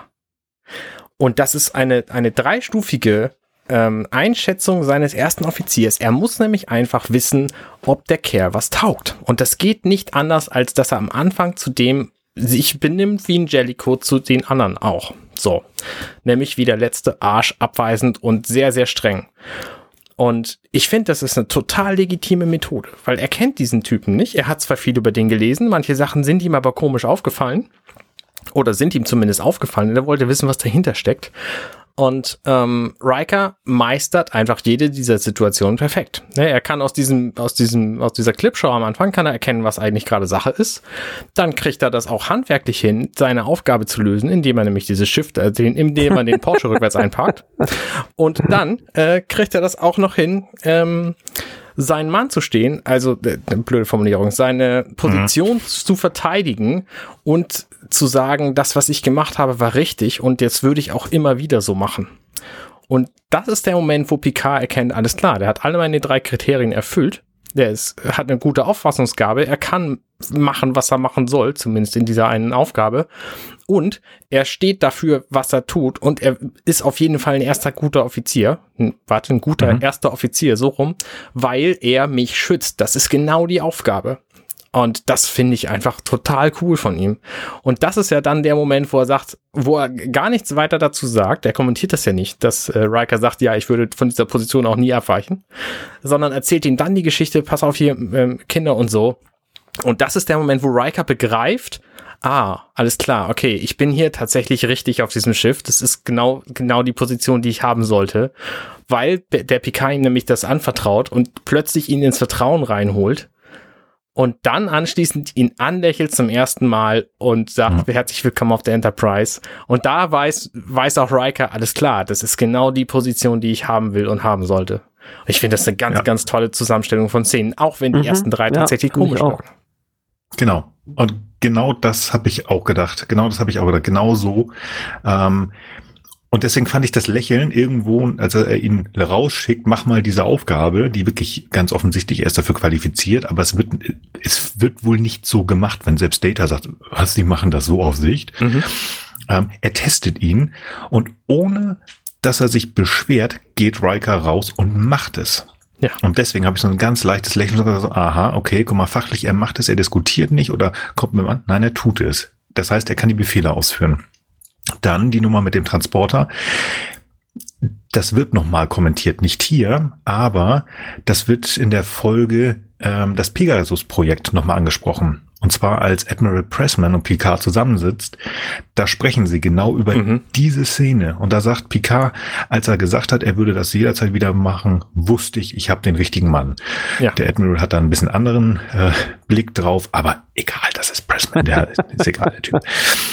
Ähm, und dann gebe ich dir recht tatsächlich, denn das damit den, die, seine große Angst, die Kinder kommt, äh, also, ja, da wissen wir, das ist Quatsch. Picard kann sehr gut mit Kindern umgehen. Aber trotzdem, er zieht ihn da rein, also in, ins Vertrauen. Total toll. Und dann weiß er halt den richtigen Mann. Nee, sehr gut. Super. Ja, die nächste Szene ähm, ist für mich eigentlich ähm, A, Quatsch und B, einfach wieder Figuren ähm, vorstellen. Wir werden nochmal mit Jordi etwas länger auseinandergesetzt. Er ist halt diese Figur, die ähm, gebor blind geboren ist und diesen Visor hat. Das macht ihn einzigartig. Schön, die Formulierung ähm, wir, übrigens, wir werden mit Jordi auseinandergesetzt. Finde ich gut. ich finde, ich finde ja auch einfach an der Szene tatsächlich ähm, so ein bisschen crazy und das, äh, das ist, ich glaube, es wird nie wieder erwähnt und deswegen habe ich es auch äh, tatsächlich vergessen, dass er ja auf die Frage, ob das Ding ihm denn quasi kontinuierlich Schmerzen verursacht, halt mit Ja antwortet. Also das kann ich mich gar nicht erinnern, dass das jemals wieder auftrat, ja. aber dass er im Grunde genommen eigentlich so ein gebeuteltes Wesen ist, fand ich irgendwie, ja, mal recht bitter eigentlich. Wenn es denn überhaupt ja. ja. Genau. Also das finde ich, okay, das meine ich damit, das ist Quatsch. Ja, okay. Ähm, weil das wird so nicht wieder äh, gezeigt, ähm, dass er da Schmerzen hat und also dass es wirklich doll ist. Und was ich eigentlich fast noch viel schlimmer finde, dass Dr. Crusher ihm so zwei völlig quatschige ähm, Lösungen gibt. So ja, entweder ähm, wirst du die ganze Zeit beduselt sein oder siehst nichts oder ähm, wie gesagt, irgendeine andere Möglichkeit. Ich habe schon wieder vergessen, was das nee. war, aber die war auch nicht so richtig das, äh, das war das für ihn. Ne? Okay, ja, genau, okay. dann konnte er nicht mehr alles sehen. Ja, und dann noch was anderes. Ähm, ja, und wenn, also die war auch so, wo man sagt, nee, das wird er nicht machen, das ist völlig widersinnig, ja, dann kann ich ihm nicht helfen. Und das fand ich schon so traurig. Ich hau ja ganz häufig auf Beverly rum. Und ich glaube einfach, als Chefärztin bei tausend Menschen, ähm, viele verschiedene Spezies, du kannst nicht, nicht allen recht machen. Und gerade in diese Situation, die sie ja mit der Enterprise Crew reingeworfen wird, da musst du schnell reagieren, da geht auch nicht mal alles richtig gut. Und ich meine, Ronan ist ja auch nochmal eine ein, einmalige Sache. Also von daher, die ist bestimmt auch eine gute Schiffsärztin. Aber da zeigen sie uns äh, eine Schiffsärztin, ja, kann ich halt nicht helfen. Fand ich einfach so ein bisschen schade. Ja, gut, aber wir haben die Figuren gezeigt. Wir wissen jetzt, okay, da gibt's dann nochmal diesen jungen Mann mit dem Visor ähm, Wo wir gerade bei jungen Männern waren, kommen wir jetzt zu einem sehr, sehr, sehr alten Mann. Ja. 137 Jahre, wenn ja, ich mich nicht genau. täusche. Und ich habe den cool. überhaupt nicht gekannt und habe das erst während unserer Podcast-Aufnahmen irgendwann erfahren, dass das hier Pille McCoy ist der ja. natürlich auch völlig anders aussieht als sonst und der in Wirklichkeit ein sehr großer Mann ist und hier neben Data, der in Wirklichkeit ein relativ kleiner Mann ist, gleich groß mhm. aussieht. Das ist einfach eine seltsame Zusammenstellung. Mhm. Ja. Ich finde das schön, dass sie ihn hier genommen haben. Ähm, was ich jetzt gerade erst gelernt habe, dem wollten sie richtig Knete geben, damit er das macht. Also, weil das ist ja, das ist ja DeForest Kelly und das ist mhm. ja Pille McCoy und der hat gesagt, mm -mm, mm genau das, was nach Tarifvertrag mir bezahlt wird, keinen Cent mehr. Ich gucke mir das an, ich will mir das angucken. Also das heißt, der hat wirklich nur für einen kleinen Cameo-Auftritt Geld haben wollen, wirklich nicht mehr. Mhm. Das finde ich cool. Und ich weiß nicht, ob er am Drehbuch mitgeschrieben hat, aber ich finde diese, diese Sätze, die er sagt zu Data, die gehen eiskalt den Rücken runter, finde ich. Er sagt ja, treat her like a lady. Also behandle sie wie eine Dame. Ähm, und sie wird dich immer nach Hause bringen. And she always bring you home. Also das ist, ähm, damit kommt ja jemand aus der alten Crew und sagt, hier, das ist ein schönes Schiff und ihr schafft das schon. Und dieses ist ein feines Schiff. Also das finde ich wie ein Ritterschlag für die neue Serie, dass sie ihn da gebracht haben. Ich finde die wirklich schön und das ist wirklich so, hier ist der Staffelstab, jetzt könnt ihr weitermachen. Ähm, interessant wäre für mich gewesen, wie wäre die Szene, also, oder beziehungsweise wie hätte sie ausgesehen, wenn sie mit dem anderen Gaststar, den sie eigentlich haben wollen, ausgesehen hätte. Das wäre Leonard Nimoy gewesen, mhm. weil er wollte mehr Knete haben. Ich finde das gar nicht verkehrt, dass das äh, Pille McCoy ist. Ich mochte die Figur eigentlich fast immer am liebsten von den alten. Cool. Ja, kleines Ding ich auch so. durch. Genau die nächste Szene, wo wir bei, bei, alten Szenen sind. Hier haben wir das erste Mal eine alte Szene von 1987, die uns aber ewig, ewig begleiten wird. Und das ist nämlich die USS Hood, die sich von der Enterprise trennt. Die fliegt jetzt weg. Und was haben wir da? Wie ich es immer schön nenne, das ist die Enterprise B und die Enterprise D. Ja. Diese zwei Raumschiffe, die Excelsior-Klasse und die Galaxy-Klasse, die wir so häufig sehen. Genau, das war das erste Mal. Ja, jetzt kommt einmal ganz kurz Q und sagt hier, Tempus Fugit, die Zeit verrinnt, seht zu. Ja, ja, ich mach das schon. Lass mich mal ruhig machen. Ja, und, und Warp, der auf den Bildschirm schießen will, weil Bildschirm ist ja der Teufelzeug und so. Ja, das war, ich meine, wir erinnern uns, das ist hier 1987, das ist der Moment, wo man den Monitor runterschmeißt und sagt, der Computer ist jetzt kaputt, so. Ja, ja genau. genau. Ja, ähm, jetzt ist der Chef der Meinung, jetzt müssen wir mal zusehen, dass wir uns das mal genauer angucken. Ich komme natürlich mit. Ähm, und ich habe dann noch jemanden. Jetzt müssen wir die große Love Story, ähm, so sieht es für mich zumindest aus, darlegen. Riker und Troy scheinen sich zu kennen. Sie sprechen telepathisch miteinander, zumindest sie mit ihm. Ähm, witzigerweise ist das hier fast eins zu eins ein Remake einer anderen Szene, nämlich die von Elia und Deckard aus The Motion Picture. Und das mm. äh, liegt daran, dass vor The Motion Picture war ja ursprünglich mal was ganz anderes geplant. Und zwar eine zweite Star Trek Serie, Phase 2. Mhm. Und da waren zwei Figuren, ähm, aufgebaut, aus denen Elia und Deckard geworden sind. Also halt eine außerirdische, junge, hübsche Frau, die ein bisschen anders ist und ein fescher junger Kerl. Genau die beiden sehen wir hier auch. Also die sind aus Ilia und Decker, ähm, ja. ja genau, Ilia und Decker gestanden. Und das ist ähm, ja ganz witzig. Ja, passt. Ähm, bevor wir aber diese Diana Troy Riker Szene hier haben, äh, haben wir das erste ernsthafte Wir besprechen mal Faktengespräch zwischen Riker und Picard. Das heißt, die sind sofort in Medias Res gegangen und besprechen hier Dinge, die tatsächlich zum Lösen des Problems dieser Folge ähm, äh, taugen. Das heißt, die haben sich gerade kennengelernt und die Methode, die Picard benutzt hat, ist so effektiv, dass sie jetzt schon vernünftig miteinander arbeiten können. Finde ich gut. Ja. Auf der anderen Seite müssen wir natürlich auch voraussetzen, dass die Profis sind. Ne? Das sind Sternflottenoffiziere, die an der Akademie waren. Ja, aber ich meine, Picard, wir sehen ja die anderen. Also ja, im Vergleich ja, zu Diana klar. Troy, die hier irgendwie nur rumheult, äh, Tascha ja, ja, die aufmüpfig ist und Worf, der auf Bildschirme schießt, sind das schon echt vernünftige Menschen hier. Ja, wenigstens die beiden haben wahrscheinlich dann äh, im Führungsoffizierkurs äh, aufgepasst und fünf Punkte bekommen. Nein, also klar, da gebe ich dir recht. Vielleicht ist das wirklich dieser Führungskurs, den sie alle nochmal machen müssen. Also ähm, Beverly Crusher macht den ja auch irgendwann nochmal und wird dann äh, vollwertiger Commander und Troy auch, genau. Ich weiß es nicht. Nee, aber da gebe ich dir recht. Ja. Der Blick übrigens, den Riker treu zuwirft, ich finde den irgendwie creepy ist der so, was machst du hier? Was machst du hier? Warum bist du hier? Oder ist das, oh, eigentlich will ich jetzt irgendwie ganz andere Sachen mit dir machen? Nee, ich auch nicht. Das habe ich überhaupt ich nicht gesehen. Also nicht. ich habe für zwischen den beiden überhaupt keine Chemie gespürt am Anfang. Ich fand also, das auch nicht, okay. fand das auch nee. schauspielerisch nicht so von überzeugend. Ihm, von ihr, ja. Also diese Stimme natürlich, die man von Troy hört, die äh, transportiert das, aber ich finde auch, dass man das in ihren Gesichtsausdrücken, also sowohl von Troy als auch von Riker so nicht sieht. Das wird erst später gut gespielt. Also ich meine, Stimmt. Troy guckt hier die ganze Zeit ein bisschen so, als würde gerade ein Baby keine Luft mehr kriegen. Ähm, aber äh, in seinem Blick sehe ich überhaupt nichts. Also sie sieht irgendwie schockiert und, und traurig ja. mitgenommen aus und er guckt wie ein Auto. Also ja, ich habe so das Gefühl und ich meine, ich habe das Buch nie gelesen. Es gibt ähm, die im Sadi-Reihe, das sind zwei Bücher, wo es um die beiden geht und ich meine, er hat sie einfach sitzen lassen. Unter Vorbehalt, ich weiß es nicht, ich habe okay. nicht gelesen.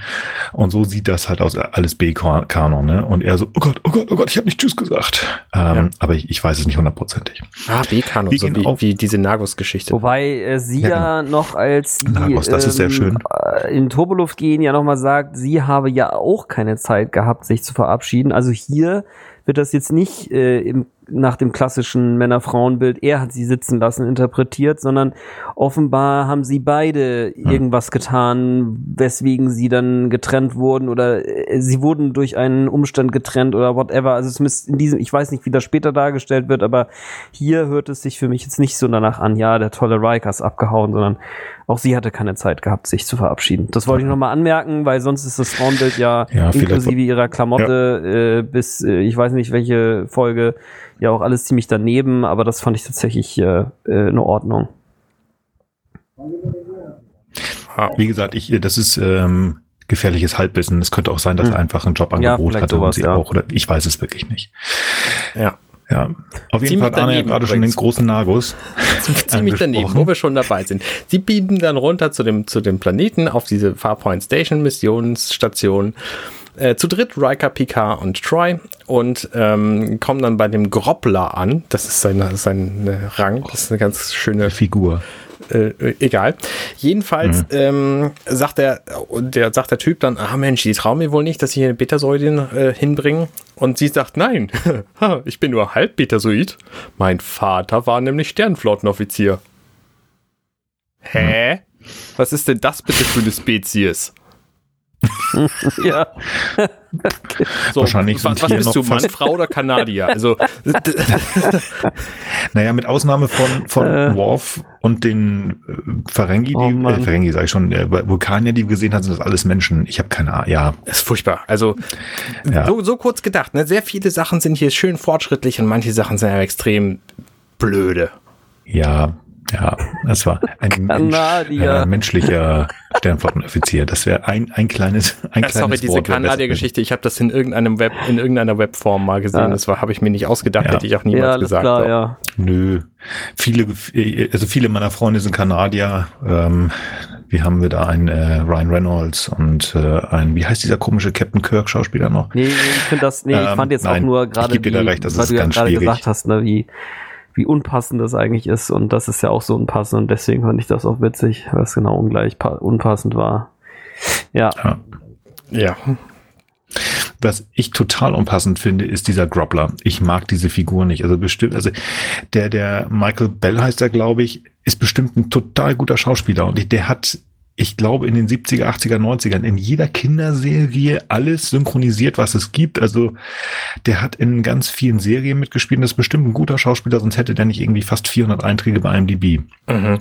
Aber diese Figur, holla die Waldfee, der ist mir tatsächlich schon beim ersten Mal gucken in den 90er Jahren, ist der mir schon gegangen, auf ja. ja, der sieht ja aber auch aus, als wenn er Da irgendwie hatte auch, allerdings auch die massiv. deutsche Synchronstimme. ja, genau. die, die deutsche Da Synchron. hatte der allerdings auch die deutsche Synchronstimme. Das war Ja, äh, nochmal extra furchtbar. ja, im Englischen wird's auch nicht so viel besser, aber es ist einfach so, oh Gott. Und ich finde den, ja, natürlich, also der, seine Figur ist ja so, ne, er muss halt sein Geheimnis umschiffen und er möchte auch nicht, dass die Föderation oder die Sternflotte jetzt irgendwas hier mitbekommt, was sie da gemacht haben. Und dann dieser Quatsch mit der Ferengi-Allianz, okay, von mir aus, ne, das sollte halt der große Bösewicht werden. Aber es gibt halt Figuren, die wir im Nachhinein kennenlernen, die so schleimig sind, wo ich sage, so, boah, geht mir auf den Nerven. Aber der ist nochmal on the top und ja, gut, glücklicherweise ähm, müssen wir uns den nicht allzu lange angucken. Denn äh, Diana darf ja wieder ein bisschen rumweinen, weil sie äh, gleich mitfühlt, irgendwelche ganz fiesen Gefühle, die irgendwo auf dem Planeten da bei ihr in der Nähe sind. Ähm, ja, gut, gucken wir mal weiter sagt der Chef und äh, geht erstmal weg, weil sie sind nicht weitergekommen. Sie haben keine Informationen bekommen und irgendwo anders möchte der Groppler auch keine weiteren ähm, Star, äh, St- Sternbasen, St- Sternbasen wollte ich gerade sagen, bauen. Ja, wir sind wieder auf der Enterprise und unser erster Offizier möchte Commander Data kennenlernen. Und die Szene ist ganz spannend. Erster Offizier eines neuen Raumschiffes, aber kennt die Technik nicht. Das heißt, ein junger weiblicher Ensign muss ihm erklären, wie man ähm, über die coolen Paneele, die da überall hängen, wie er Data findet. Macht das aber sehr gut, finde ich. Die junge Dame, Ja. ja, macht sie. Und sie checkt ihn aus. Und das ganz, ganz dolle. Also sie guckt ihm äh, mächtig auf dem, auf dem Poppes. Ja, musst du dir mal angucken. Die guckt wirklich hinter ihm her. Und dann so, hm, doch, doch, das macht sie. Aber gut. Er läuft halt zum Holodeck, Tatsache. geht auch rein. Ja? Oh ja, okay. Also dieses Galaxy Schiff, äh, Galaxy Starship, ähm, das kann offensichtlich auch den Weg weisen und ich bin sehr froh, dass wir das nicht weiter gesehen haben in dieser Serie, sonst würden da ständig Leute nach dem Weg fragen und das Schiff würde die ganze Zeit jeden anlabern. Ähm, Ja. Weil das, sie sie sagt ja dann nicht einfach nur hier übrigens jetzt hier da. Äh, Major Barrett übrigens, ähm, hier ja, die Stimme. Genau. Ähm, sondern sie sagt das alle paar Meter erneut und schlägt ihm dann noch vor, die Tür aufzumachen. Also es übernimmt schon sehr viel für die Menschen. Äh, Ja, ich glaube, deswegen haben sie das auch nicht weiter verfolgt. Ja.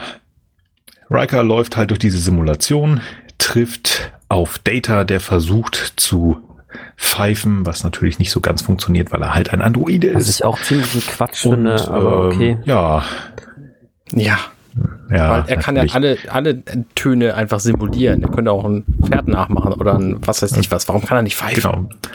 Er hat Genau. vorhin Picard perfekt nachgemacht. Warum sollte er nicht pfeifen können? Also das ist Quatsch. Ja, ähm, Riker soll ja auf die, auf die Erde, wollte ich gerade sagen, nein, nach der NEP 4 runter beamen, um das Rätsel zu lösen. Er soll Data mitnehmen. Und irgendwie ist Data ihm, also Picard hat gesagt, nehmen Sie mal Data mit, aber er ist ihm nicht ganz geheuer. Weil er ja irgendwie komischerweise nicht so ganz weiß, dass er tatsächlich ein Lieutenant Commander ist und den Dienstrang nicht nur ehrenhalber hat, weil er ja eine Maschine ist, was ihm Angst macht. Fand ich alles ein bisschen komisch. Wenn ich erster Offizier wäre, zumindest von meiner Brückencrew, also von denen, die wirklich nah mit mir arbeiten, dann sollte ich doch wissen, wer das ist, was der kann. Und ähm, eigentlich im Jahr 2364 sollte ich doch nicht irgendwie ähm, Vorurteile ihm gegenüber zu haben, was übrigens in nicht mal einer halben Stunde komplett weggradiert wird. Ja. Finde ich ein bisschen komisch. Ansonsten ist in dieser Holodeck-Szene für mich am bemerkenswertesten, dass, obwohl wir ja schon in der Szene mit McCoy mitbekommen haben, dass er offenbar keine Emotionen hat, weil er ihn ja immer auch mit dem Vulkanier verwechselt, äh, Data hier mehrere Male lächelt. Äh, das mhm. findet dann aber, glaube ich, auch tatsächlich danach nie wieder statt. Also das ist hier im Holoblack, glaube ich, dreimal und danach ist es noch mal mhm. einmal äh, außerhalb des Holodecks und äh, ich glaube, danach kommt es in der Serie nie wieder vor. Ähm, bin ich 100% sicher, aber ich habe immer wieder mal versucht, darauf zu achten und komm, ja, verschmitzt. Data-Lächeln, finde ich. Also er hat so ein, so ein, so ein, so ein, so ein kleines ja. Lächeln. Also das ist, sind immer diese Als Ansätze, Wesley, wo ich aber sage, er hat halt Gefühle, der hat irgendwas erkannt. Also Brent Spiner. Der grinst da volle Kanne. Ja. ja, ja, Moment. Das habe ich mir aufgeschrieben. Das ist total geil. Das ist richtig fettes Grinsen. Aber hier hat Brent Spiner Ach was. Lore erfunden. Dieses Grinsen, diese ah. krassen Augen, bin ich felsenfest überzeugt. Das habe ich gedacht, das ist doch Lore. Ja, ja. Und der kommt dann noch gar nicht vor. Aber wenn der, der wird Brand Spiner sich irgendwann überlegt haben, oh guck mal, ich gucke noch mal ein bisschen durch, wie habe ich den gespielt? Und hat er diese Szene gesehen. Und das ah. ist für mich Lore, wo er da völlig irre versucht zu gucken mit den, ähm, mit dem, wie heißen die Dinger, die man ja auch macht, ähm, in die Kontaktlinsen, dieses fiese Androidengrinsen, finde ich echt ganz krass. Ja. Aber ich gebe dir recht, dass es also so extrem, dass er lächelt, ist es nicht mehr. Genau. Ansonsten jo, noch eine Sache noch zum Holodeck. Wir haben das Holodeck Das sehen wir, glaube ich, auch danach nie wieder, dass mhm. Wesley Wasser überspült, aus dem Holodeck rausgeht und immer noch nass ist, ist natürlich auch totaler Quatsch, weil das wäre ja Holowasser eigentlich. Naja, hm. du kannst ja aber auch da Holowasser, also das ist ja Replikator-Technologie mit Beam-Technologie zusammengebastelt. Mhm. Also das, das ja. ist schon nicht so Quatsch. Ja. Das, das wenn ich die Höhen mit Eis innerhalb dieses Dings also und die Abstände viel, viel Und in der Folge mit Moriarty ist es so, dass zum Beispiel Picard so einen fetten Wälzer nimmt, den über das äh, über die Schwelle wirft ja, ja, und der ist sofort weg. Also ja, das Zeug ist stabil, aber nur solange es in der Holomatrix ist. Ja. Ja. Oder wie es gebraucht wird. Wahrscheinlich, weil es ja, mit ihm direkten okay, Kontakt ist whatever. oder wie auch immer. Ja, die nächste Szene ist ganz kurz einmal Mami und, und Söhnchen. Ich stelle mir gerade lustige Szene vor, ja. man kann sich ja so ein Pullover wie Wesley hat einfach auch im Holodeck anziehen, replizieren, in dem Holodeck anziehen ja. und dann rausgehen. und zack, weg. uh, Nein. Wir haben danach einmal Mami und Sohn äh, in einer netten kleinen ähm, Szene, wo auch noch mal ein bisschen ja Backstory genannt wird äh, zu zu Wesleys Vater und äh, dass Counselor Troy, nein Quatsch, ähm, Beverly Crusher, Doktor ihres Zeichens, keine Angst vor Picard hat, sondern das ist schon ein guter, weil ähm, ihr Vater, ähm, also die haben ja zusammengearbeitet und das hat ein guter, das wird schon irgendwie werden. Wir gehen runter nach Denim 4 ähm, wir haben ein kleines Außenteam, wir haben Riker, wir haben Tasha, Jordi, Diana und Data. Und was man immer macht, was immer Sinn macht, wir trennen uns erstmal. Diana möchte übrigens mit Riker zusammen losdackeln. Ähm, das geht er, das übergeht er sofort. Er reagiert da gar nicht äh, drauf, sondern teilt die Teams anders ein, dass er nicht mit Diana loslaufen muss. Also irgendwas ähm, sollte da sein. Ich weiß nicht, was das sein soll. Wie dem auch sei.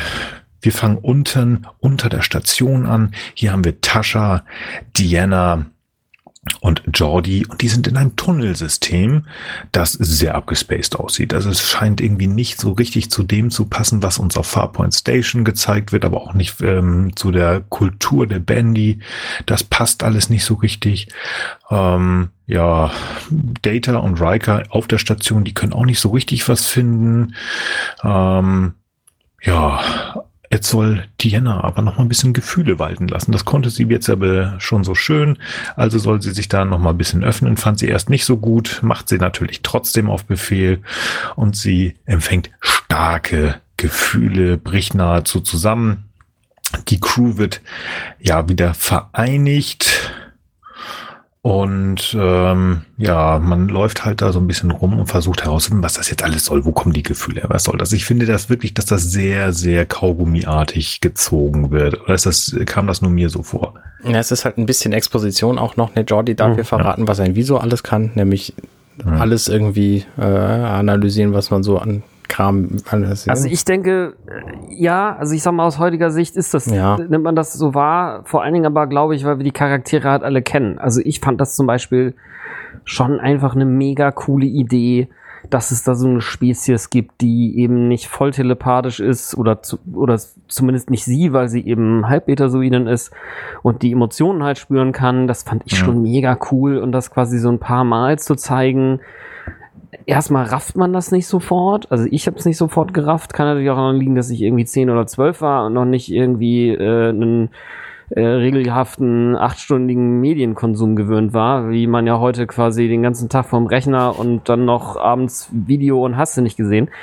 Ähm, und einfach auch nicht mit solchen Ideen bislang konfrontiert war. Deswegen fand ich es eigentlich ganz okay, das alles mal so kennenzulernen und das, auch wenn das mit dem Visor und dem Schmerzen irgendwie Quatsch ist, Ne? Also man muss ja quasi alle Features dieser neuen spannenden Science-Fiction-Crew ja irgendwie mal kennenlernen. Und daher, ja, also heute Kaugummi damals, also fand ich ziemlich cool. Hm, okay, finde ich schön. Also wirklich, ich fand das auch da schon so ein bisschen es ist schön, dass wir nochmal das natürlich das Feature von Diana zeigen, mhm. aber ich finde das einfach zu lang. Okay. Leidet mir da zu lange. Ähm, und dann auch dieses Hin- und Herwatscheln der Leute da. Ähm, keine Ahnung, ob das äh, damals anders ist. Naja. Wer watschelt jetzt auf die Brücke? Wir sind nämlich wieder auf der Enterprise. Dr. Crusher möchte dem Captain Meldung machen, aber auf der anderen Seite hat sie noch was im Hinterkopf. Wesley wollte ja so gerne mal die Brücke sehen. Mhm. Der steht ganz brav, weil keine Kinder dürfen auf die Brücke, der steht im Turbolift aber der Captain ist sofort, äh, keine Kinder auf der Brücke. Und ich, ich mag Beverly hier, denn sie sagt hier sehr forsch und auch einfach ehrlich und auch richtig, ja, mein Sohn ist nicht auf der Brücke, er hat mich nur in dem Turbolift ähm, begleitet. Und Picard wird so ein bisschen, äh, ja, auch so, ja, Dr. Crusher, äh, ja, hm, auch wenn er jetzt schon mal hier ist, dann komm mal her, dann setz dich mal auf meinen Stoß, äh, auf den Stuhl. Ich, mhm das, was sie uns sieben Staffeln lang nicht gezeigt haben, was äh, immer nur angedeutet wird, wo ich bis heute sage, warum haben sie es nicht zu Ende geführt, wird hier auch schon eingeführt. Irgendwas ist da dazwischen. Ist das jetzt wirklich nur dass sie so ein bisschen ein Problem hat, weil Picard als Captain der Stargazer ähm, den, den Vater von Wesley in den Tod schicken musste?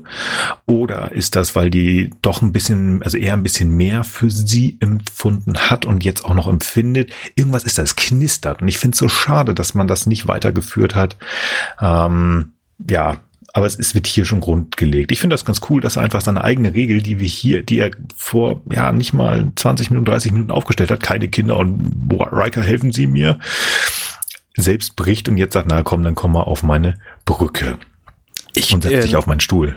Ich finde, ich musste da widersprechen. Also ich finde, dass ja. sie das in gestern heute Morgen schon sehr krass weitergeführt haben mit der Aussage, dass die verheiratet waren, die beiden.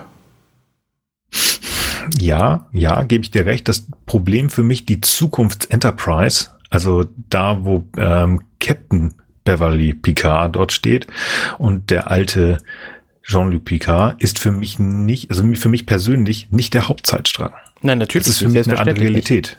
Genau, es also ist eine der eine, Versionen. So. Und ich genau, finde, das ist eine legitime Idee. Ja, ja, klar. Ich hätte nur schön gefunden, wenn wir vielleicht mal einen richtigen Kurs gehabt hätten, wo man das schon mal sehen könnte, dass es wirklich in die Richtung geht. Und das ist halt offen in gestern, heute Morgen, also in der Hauptzeit. Und das mhm. fand ich so ein bisschen schade, dass wir dafür ein bisschen mehr gesehen hätten, dass es wirklich in diese Richtung geht. Beziehungsweise wir wissen, dass es nicht in diese Richtung geht, denn in Picard, der Serie, sieht alles ganz anders aus und wir haben Beverly bis heute noch nicht gesehen. Ob die jetzt verheiratet waren, wir wissen es einfach noch nicht. Ja. Aber ich fände schön, weil die eigentlich ein schönes Paar ergeben hätten und da gehe ich wieder auf die Bücher. Da sind sie verheiratet und das ist echt schön, also die beiden zu sehen. Ja. Wo wir gerade bei, bei Wesley am drüber reden sind, was haltet ihr denn von der Theorie, dass der einfach in der nächsten Staffel auftaucht? Das wäre doch möglich. Der, ich meine, der ist der Reisende, der kann auch theoretisch überall hin und so. Ich glaube, Will also ich meine natürlich in der nächsten so Staffel Discovery, ja. also. ich, glaube, ich meine, der ist der Reisende, so der kann überall ja. hin. Der wird feiern und ich würde es cool finden. äh, ich, ich mag ihn hier nicht so richtig, also den Jungen, aber den inzwischen über 50 Jahre alten Will Wheaton, Ja, der super abgenördet. Ich mochte ihn auch bei The Big Bang Theory. Ich finde, ich Kerl, finde, er hätte das auf jeden Fall verdient, sich nochmal zu rehabilitieren hier. So. Wenn es aber eine Folge wäre. Ja, Ja, ja. absolut. Der ist übrigens Absolut. auch ein, ist übrigens auch ein Ganz richtig spannend ist, also- guter, äh, möchte ich mal ja mal als kleine Parenthese einwerfen, ist auch ein richtig, richtig guter Narrator. Der liest nämlich, haben wir schon haben wir schon Master vorletzte? Folge gesagt. Okay, alles klar. Letzte Ja, gut. Folge. Das kann ich auf Ja, jeden Fall trotzdem genau. nur noch mal Letzte. unterstreichen. Äh, ist wirklich Stimmt. super, weil ich höre mir auch gerade mal wieder verschiedene Bücher aus der Videospielgeschichte an und das ist echt, macht er richtig gut. Ja, stimmt. Top Kerl. Mir ist hier mal das erste Mal wieder was aufgefallen, was ich schon lange wieder vergessen hatte. Als Wesley auf dem Captain-Stuhl sitzt, ist mir aufgefallen, die haben den Stuhl ausgewechselt. Denn vorne hat er diese komischen ähm, aufklappenden Bedienfelder, die sind später nicht mehr da. Da gehen Ja. die, ähm, die Lehnen weiter nach oben und da ist das dauerhaft auf. Vielleicht sind die mal abgebrochen oder so ähnlich, keine Ahnung. Aber ich hatte die total vergessen. Finde ich ganz witzig. Stimmt, Das hatte, zeigt hatte sich, ich auch dass- vergessen. Aber das, das wirkt tatsächlich noch so ein bisschen mehr wie das alte Enterprise-Design, weil der alte Captain-Stuhl, der war ja sehr eckig. Der hatte nur Polster, Ja. aber hatte sehr eckige Armlehnen und, und Rückenlehnen. Und das, dieses Design hier spricht noch so ein bisschen diese Designsprache. Ja. Also sie haben die Stühle nicht viel verändert, aber ein bisschen. Aber tatsächlich, ähm, ich hatte es vergessen. Wesley wird hier natürlich schon gezeigt als unheimlich schlauer äh, junger Mann, denn ähm, noch bevor Picard Meldung bekommt, dass da irgendwas auftaucht, ähm, hat er da schon alles erzählt und ähm, wusste das alles schon und hat das dem Captain eigentlich auch schon gesagt. Was ich überhaupt nicht verstehe, dass Picard auf diese gerade angesprochenen Paneele draufdrücken muss, dass dann irgendjemand aus dem Lautsprecher sagt, hier, pass mal auf, da kommt irgendein Raumschiff auf uns zu und hinter ihm an dieser Sicherheitskonsole, wo später dann Worf und jetzt eigentlich Tascha stehen müsste und ihm Informationen geben müsste, nämlich genau die, steht keiner. Also das habe ich überhaupt nicht verstanden, was das sollte. Ich habe auch nicht, ja, Aber- stimme ich dir zu. Ich habe auch nicht verstanden, dass Beverly hier nochmal so ein, ja, das hat doch mein Sohn auch gerade schon gedacht. Ja, das fand ich auch irgendwie ein seltsam. Mutter, Ja. Mann. Ja, das ist aber komplett Ding. bescheuert. Selbst, selbst wenn äh, Er hat es doch gerade das, gesagt. das ist ja jetzt ein auf mein Raumschiff mit einer militärischen Befehlsstruktur. Äh, das, äh, da finde ich ehrlich gesagt sein, seine Reaktion, also die von Picard, total okay. Also, ja. Ja. Ja, ich auch. Ich auch. Und ihre halt überhaupt nicht. So, nee, nee, nee, nee, nee, ich wollte doch auch mal hier. Nein, ich habe das zuerst gewusst. ich finde ich finde es halt, ja, ich kann, ich kann sie so ein bisschen verstehen. Ähm, sie ist ja als Ärztin sowieso gefühlt so ein bisschen aus diesem militärischen, was wir ja sowieso nicht großartig haben, aber ja, ist sie raus. Und Das vor Dingen Moment, das sehen gerade nicht in dem Moment, wo sie auf die Brücke kommt. Weil da Hm. ist sie nämlich super militärisch. Ja, ja, okay, da hast du recht. Aber es ist halt so ein Tanz. Es ist so ein Tanz. Es gibt so ein, ähm, also mir fehlte eigentlich noch, als Picard da steht und sie aufkommt, das hat so, wie so ein, also nicht falsch verstehen, aber es gibt ja die, diese Memes, wo da so ein bisschen stehen wir so ein und ganz wild grinst, fehlte mir noch. Und deswegen finde ich, sind wir da aus dem Na militärischen raus und dann kann man das auch nochmal sagen. Mein Sohn hat es ihm aber auch gesagt. Äh, Ein bisschen schnippisch und es passt rein, ja, aber auf der anderen Seite militärisch nicht und das ist eine Kampfsituation, die wir gleich haben. Ja, wie dem auch sei, ähm, Wesley hat es als erstes gesehen, jetzt sehen die anderen es auch. Ein riesengroßes Raumschiff, zwölfmal größer als die Enterprise kommt aber dahin. Und ja, Sicherheitstechnik natürlich Standard, da kommt irgendwas, wir können nichts, wir müssen erstmal Waffen hoch, Schilde hoch, läuft. Auch muss da das sein. muss ich kurz Ja, einhaken. die zwölffaches sagen Volumen, nicht zwölfmal ja. größer, sondern die sagen die zwölffache Ja, Masse. genau. Wie wir wissen, ist die Enterprise eher so ein Skelettding. Ja, Das also heißt, dieses Viech ist also mein Eindruck doppelt war so lang dass wie die es Enterprise. vollkommen unter Okay. äh, Mit der vollkommen unterschätzt Masse. war. Also das Ding sah auf jeden Fall x-fach größer aus. Nicht nur zwölffach, sondern eher 20 bis 40-fach. Aber egal, ist auch nicht so wichtig. Hm. Ja. Ja. Also ich finde das schon so ein, also richtig, richtig riesig. Es sieht richtig groß aus, aber zwölffache Ja. Masse Ja, passt genau. einfach gar nicht. Nein. Ne, das, die Enterprise glaube, da- wirkt winzig daneben. Ich glaube, das ist auch wieder so ein bisschen, also mit Zahlen haben sie es ja auch nicht so richtig. Also ich meine, wenn wir Ja. mal überlegen, was 9, Warp 9,8 ist, da haben wir schon reichlich Mhm, drüber gesprochen. mhm. Das hat sich 46 Mal geändert, Ja, allein egal, in dieser Serie. egal. Was ist denn jetzt eigentlich Warp 9,9? Mhm. Es wird natürlich jetzt gefragt, ähm, also die, der Computer wird befragt, kennen wir dieses Raumschiff? Nein. Groppler Zorn wird auch gefragt. Wer hätte es nicht anders gedacht? Oh, ja, der auch. weiß natürlich auch von nichts überhaupt. Nein, ich weiß überhaupt nichts. Die Enterprise wird ja, ne, keine Ahnung, der weiß halt nichts. Obwohl er die Kommunikation mit allen anderen, aber egal, der weiß nichts, der gute Mann. Oh, Groppler ja. der hat in seinem Büro übrigens so ein Modell von dieser Farpoint Station stehen. Und ich habe mich gerade gefragt, als wir diesen Ranzoomen auf die Farpoint Station sehen, in dem Moment, wo wir wieder zum Planeten wechseln, ob die dieses Modell gefilmt haben Possibly. für die Szene. Hm. Ich halte es nicht für ausgeschlossen. Das ist äh, ja nicht unmöglich nicht unmöglich. Also ich, wenn ich, ja, Weil sonst hätten ja, wir zwei doch, Modelle ja. von dieser nur einmal gebrauchten Station bauen müssen. Weiß ich mhm. nicht. Möglich ist das, dass sie da das Prop genommen haben. Ja, und dann für die Aufnahmen, die von oben gemacht worden sind, dass sie da einfach das Ding, also die, das ja. Modell dann auf dem Map-Painting oder so gelegt haben. Ja, das ist möglich, das stimmt. Ja. Ähm, dann wird natürlich nochmal die Crew ähm, unten wird die informiert? Nee, ich glaube, die wird nicht informiert, weil die haben einfach keinen Kontakt mehr. Kann das sein? Ja, es kann sein, ja. Ich glaube, ja. Ja, die entscheiden sich natürlich, das ist dann alles nicht ganz so witzig. Da müssen wir noch mal gucken, was wir jetzt machen. Aber wir gehen erstmal ähm, in Richtung Oberfläche. Währenddessen kommt das Raumschiff, das jetzt ja angekommen ist, das keiner kennt, das die Enterprise gescannt hat. Aus mir nichts, dir nichts fängt es an. Die Bandy-Stadt, also die Stadt, wo Grappler Zorn rumeiert, äh, zu beschießen, nicht Farpoint Station. Das ist ganz wichtig. Ja. Ja, was machen wir? Erstmal doof aus der Wäsche gucken. Riker schickt die Hälfte seiner Crew nach oben, was ich nicht verstanden habe, aber vielleicht soll das Sicherheit sein. Ich bin hier erster Offizier. Ähm, man geht zu Zorn, um neue Informationen zu bekommen. Der ruft um Hilfe, Hilfe, Hilfe. Ähm, will aber immer noch keine neuen Informationen rausgeben. Der weiß von nichts. Data und Riker kommen in eigentlich noch in guter Zeit da, denken sie, aber es äh, hilft nichts. Sie können Groppler Zorn nicht mehr retten. Der wird nämlich entführt. Ja, auf jeden Fall kommt dann erstaunlicherweise wieder ein bisschen Schwung in die ganze Geschichte. Q taucht auf der Enterprise auf und erinnert Picard daran, dass die Zeit so gut wie abgelaufen ist und dass man doch jetzt endlich mal bisschen äh, entweder was sagt oder ähm, dass man was machen muss. Und er unterstellt Picard eigentlich die ganze Zeit schon hier, ja, sie haben die Wachen hochgefahren und die Schilde und sie tun ja nichts unten sind ja ähm, Verletzte, was machen sie? Und da finde ich die Reaktion von Picard unheimlich gut, dass er direkt sich bei Beverly Crusher meldet und sie nur fragt, wie weit sind sie denn? Ja, wir sind bereit, wir können ähm, gleich die Verwundeten aufnehmen. Standardprozeduren, mhm. um zu zeigen, hey, wir helfen, wir sind die Guten und ähm, ja, da hat Q nicht so richtig mit gerechnet und er lächelt da schon. Mhm. Ja, auf jeden Fall ähm, möchte man irgendwie doch mehr Informationen bekommen. Hm, Riker und ähm, Data haben halt eigentlich die Möglichkeit, Zorn noch Informationen zu entreißen, bevor er entführt wird. Ähm, der scheint auch eigentlich jetzt gerade so weit zu sein, dass er was erzählen will, aber dann wird er halt entführt.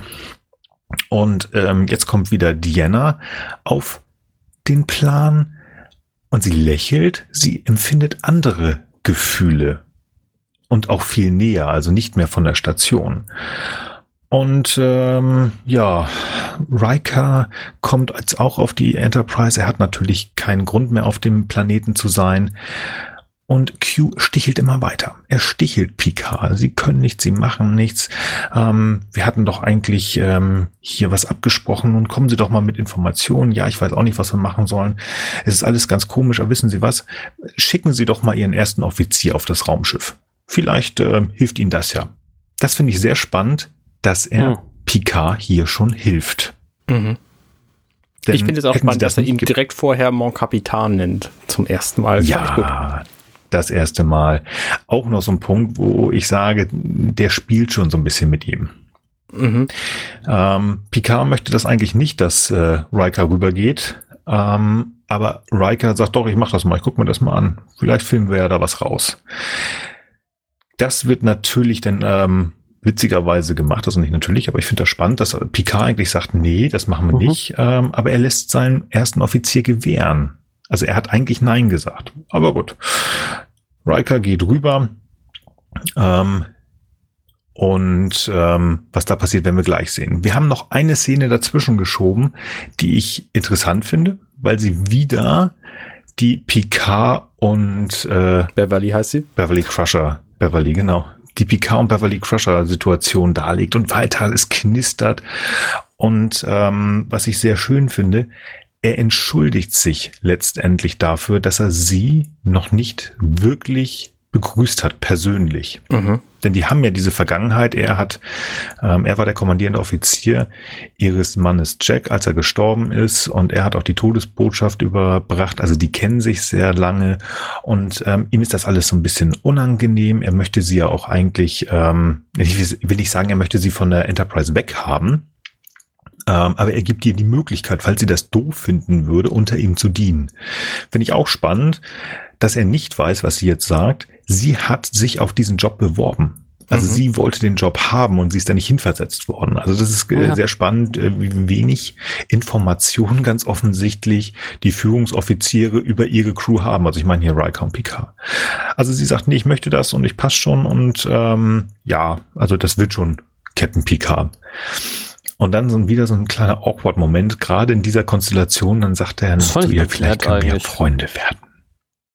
Ja. Also ich finde das, das, das ist ganz nett, aber es ist halt so ein bisschen komisch. Sie hat keinerlei Anstalten gemacht, ihm irgendwie böse zu sein oder was Negatives zu wollen, sondern sie ist da sehr professionell. Und das klang dann wie in so einem Poesiealbum. Lass uns bitte Freunde sein. Ich weiß nicht, ob das äh, wirklich gut ist. Niedlich, aber er kommt als Chefin, sie ist sehr Keine Ahnung, ich glaube, er hat ein schlechtes Gewissen letztlich doch. Um, oder ähm, zumindest ja, ähm, ja oder zumindest äh, Mitgefühl in irgendeiner Form und mag sie vielleicht auch einfach. Das wissen wir ja nun auch mhm. als TNG äh, mhm. äh, ähm, erfahrene, dass das eben so sehr wohl so ist. Und äh, sie wiederum hat ja tatsächlich darum gebeten, auf diesem Schiff zu sein. Und ähm, vielleicht ist das sozusagen seine Erwiderung. Ne? Also sie hat ja im Grunde, Grunde schon, schon eingeräumt, dass sie vielleicht die Nähe irgendwie ein bisschen sucht. Und er sagt eben, ja, äh, vielleicht können wir Freunde. Also ich, für mich war das stimmig, äh, kann ich nur so sagen. Hm, okay, schön. Ich habe hier so ein bisschen reingelesen, wir kommen von der alten TOS-Serie, in der waren der ah, Captain und der Arzt ja. auch große Freunde, haben sich aber auch ständig mhm, mhm gefetzt und ständig irgendwie gebettelt und waren sich nicht immer ja, sehr verstehe. einig. Und das haben sie hier vielleicht so ein bisschen replizieren wollen. Weil in dem Moment, wo er mhm. sagt, vielleicht, ich hoffe, wir können Freunde sein, da sagt sie freundlich lächeln, wie man das macht, wenn einem gerade der, der, der, Kassierer irgendwie die falschen Sachen abgerechnet hat. Äh, Dankeschön, sagt sie. Und mhm. äh, das wirkt einfach wahnsinnig unehrlich und falsch. Und so, mhm. es könnte auch in eine ganz andere Richtung gehen mit den beiden. Mhm. Und vielleicht wussten Find sie aber noch nicht, wohin sie wollen hier. Ja, finde ich richtig gut, das kaufe ich. Ähm das passt, weil sie, sie spielt da in der Zukunft ja auch immer wieder mit. So hier übrigens, ich bin die Einzige, die dich ähm, auch jetzt ins Bett schicken kann. Ja, genau, ja, genau. Das kaufen wir so. Und vor allen Dingen sagt er ja in dieser Szene auch, ähm, also ich weiß ja nicht, warum sie hier sind und wie das ist, aber sie, ich kann sie versetzen lassen. Ähm, laut den Records sind sie genau die medizinische Offizierung, die ich will. So, also, mhm. ne, er, er ist schon eigentlich sehr glücklich mit ihr. Und das ist natürlich auch was, was man hier auch hätte negativ auslegen können, wenn die Persönlichkeit mhm. nicht stimmt und das Fachliche schon, gibt es vielleicht trotzdem den Grund, die da zu lassen. So, also, ne, das, das hätte man ausbreiten können in ja. die Richtung. Ist halt nicht passiert. Also jedenfalls Nein, nicht in dem Maße. Sie ist ja auch die Beste, ähm, sonst würde sie ja nicht in der zweiten Staffel zum Chef von Starfleet Medical werden. Ne? Also das ja. passt schon sehr gut. Genau. Jetzt äh, darf Riker endlich auf das fremde Raumschiff gehen. Was sehr spannend ist, wir sind exakt im gleichen Set wie unter den, also wie in den Tunneln unter Fahrplan. Entschuldigung, verraten. Nein, es, die Tunnel, also die Gänge auf dem Raumschiff sehen exakt so aus wie die Tunnel unter Farmpoint Station. Ähm, das ist natürlich, oh Gott, wie kann das sein? Was passiert denn hier? Diesmal wird nicht lange herum äh, diskutiert und rumüberlegt. Diana darf direkt losfühlen. Sie ist sauer, sie ist genervt. Also das Wesen, das sie da fühlt, Naja, ich meine, sie haben ja aber auch schon genug Zeit damit verschwendet, sich erstmal sauber zu machen. Ne? Wir erinnern uns, die sind ja aus dieser zusammenfallenden Stadt hochgebeamt und waren dreckig Na, bei der Besprechung dieser Mission. Ja und dann beamen die aber ja, in blitzsauberen Zustand ey, darunter. Also. Ah, nee, nee, nee, okay, nee, nee, die waren schon, als sie da reinstiegen, waren sie schon sauber. Also. Bitte? Der Turbulent fährt so schnell, dass der Dreck einfach weg. dass der Widerstand der Luft auf, oben und unten ja. und dann geht aber so richtig hart der, ja. äh, der Staubsauger durch sozusagen. Ja. Genau. Ja. ja. Wir hören dann auf dem ra fremden Raumschiff immer wieder Geschreie. Wir wissen natürlich als Zuschauer schon, das ist The Dropper Der Name ist auch schon so bescheuert. Ähm, der muss einfach gut erhören sein. Kann. Ähm, Diana erfüllt ihn auch. Ja, oh, dieser Typ. Ähm, ja, das wird auch an den Chef weitergegeben. Man läuft weiter und dann trifft man den Groppler in einem komischen, ja, ganz wilden äh, Schutzschild oder wie heißt das, in so einem Feld liegend, fliegend und er scheint ganz große Schmerzen zu haben. Das hat Diana auch schon gefühlt. Ich finde das so schön, dass Riker hier was sagt so und dann sagt Data, ah ja, übrigens, es ist so hier, die schießen auf diese Stadt, die von den Erbauern von dieser Station und nicht auf die Station selber. Oh, ich rede vielleicht ein bisschen zu viel. So, hey, ich mache hier die ganze Exposition und jetzt steht ja. in meinem Skript drin und ich will eigentlich gar nicht. Was ich ganz schön finde, im Englischen sagt er ja hier, ähm, ja, ich brabbel so ein bisschen zu viel. Ähm, und das sollte ich vielleicht ja, lassen. Und Riker ja. sagt da, nein, nein, nein, machen Sie ruhig weiter, my friend. Das ist im Deutschen komplett weg. A, haben wir hier jetzt mal dieses My Friend. Seine Meinung schon also das, was ich ja. vorhin gesagt habe. Er hat seine, seine, seine, seine Sicht auf Data geändert. Genau. Und ähm, diese Exposition ist ja weiter, weil das die ersten Punkte sind, die sie, also sie kommen jetzt ja schnell zur Rätselslösung. Und die ersten Punkte, die Data ja hier schon denn aufbringt, die sind ja ganz wichtig und dann gleich natürlich die Expositionsbombe von Diana. Was ich an diesem Schutzschild oder beziehungsweise dieser Wabe oder whatever, also in diesem Feld, wo Zorn drin ist, ich weiß nicht, wie man das gemacht hat, oder ich, bin technisch ja eine Nullbild, ich habe keine Ahnung. Ich finde das nur ganz spannend, dass man daran gedacht hat, in diesem Schild eine Spiegelung einzubauen. Wenn man da mal genau hinguckt, ich weiß nicht, wie das in der HD-Variante ist, aber in der alten DVD-SD-Variante sieht man zumindest, ähm, ich meine, ein Riker und ein Data zu sehen, die da gespiegelt werden. Mhm.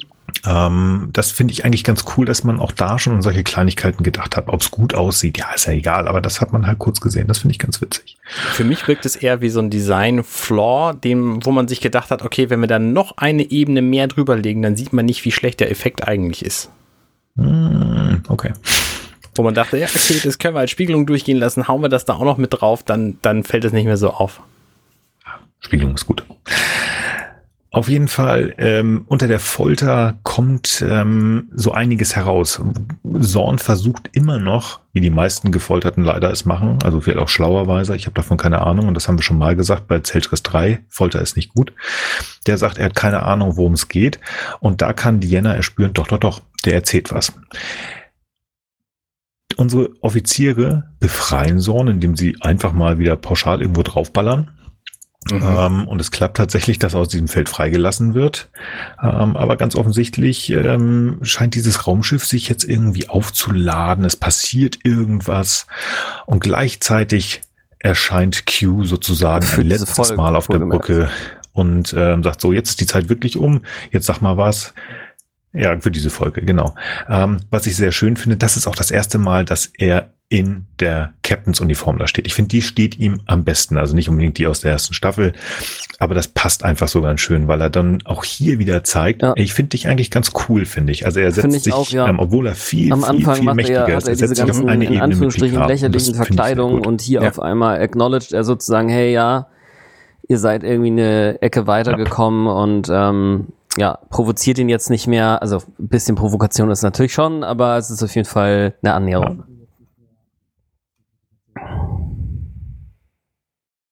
Ja.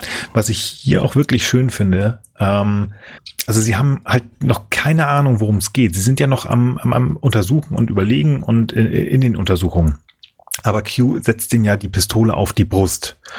Und ähm, Picard zieht hier die allerletzte Karte, die er ziehen kann. Er sagt, Q, hol meine Leute zurück, hilf, also beende das. Ich tue alles, was du willst.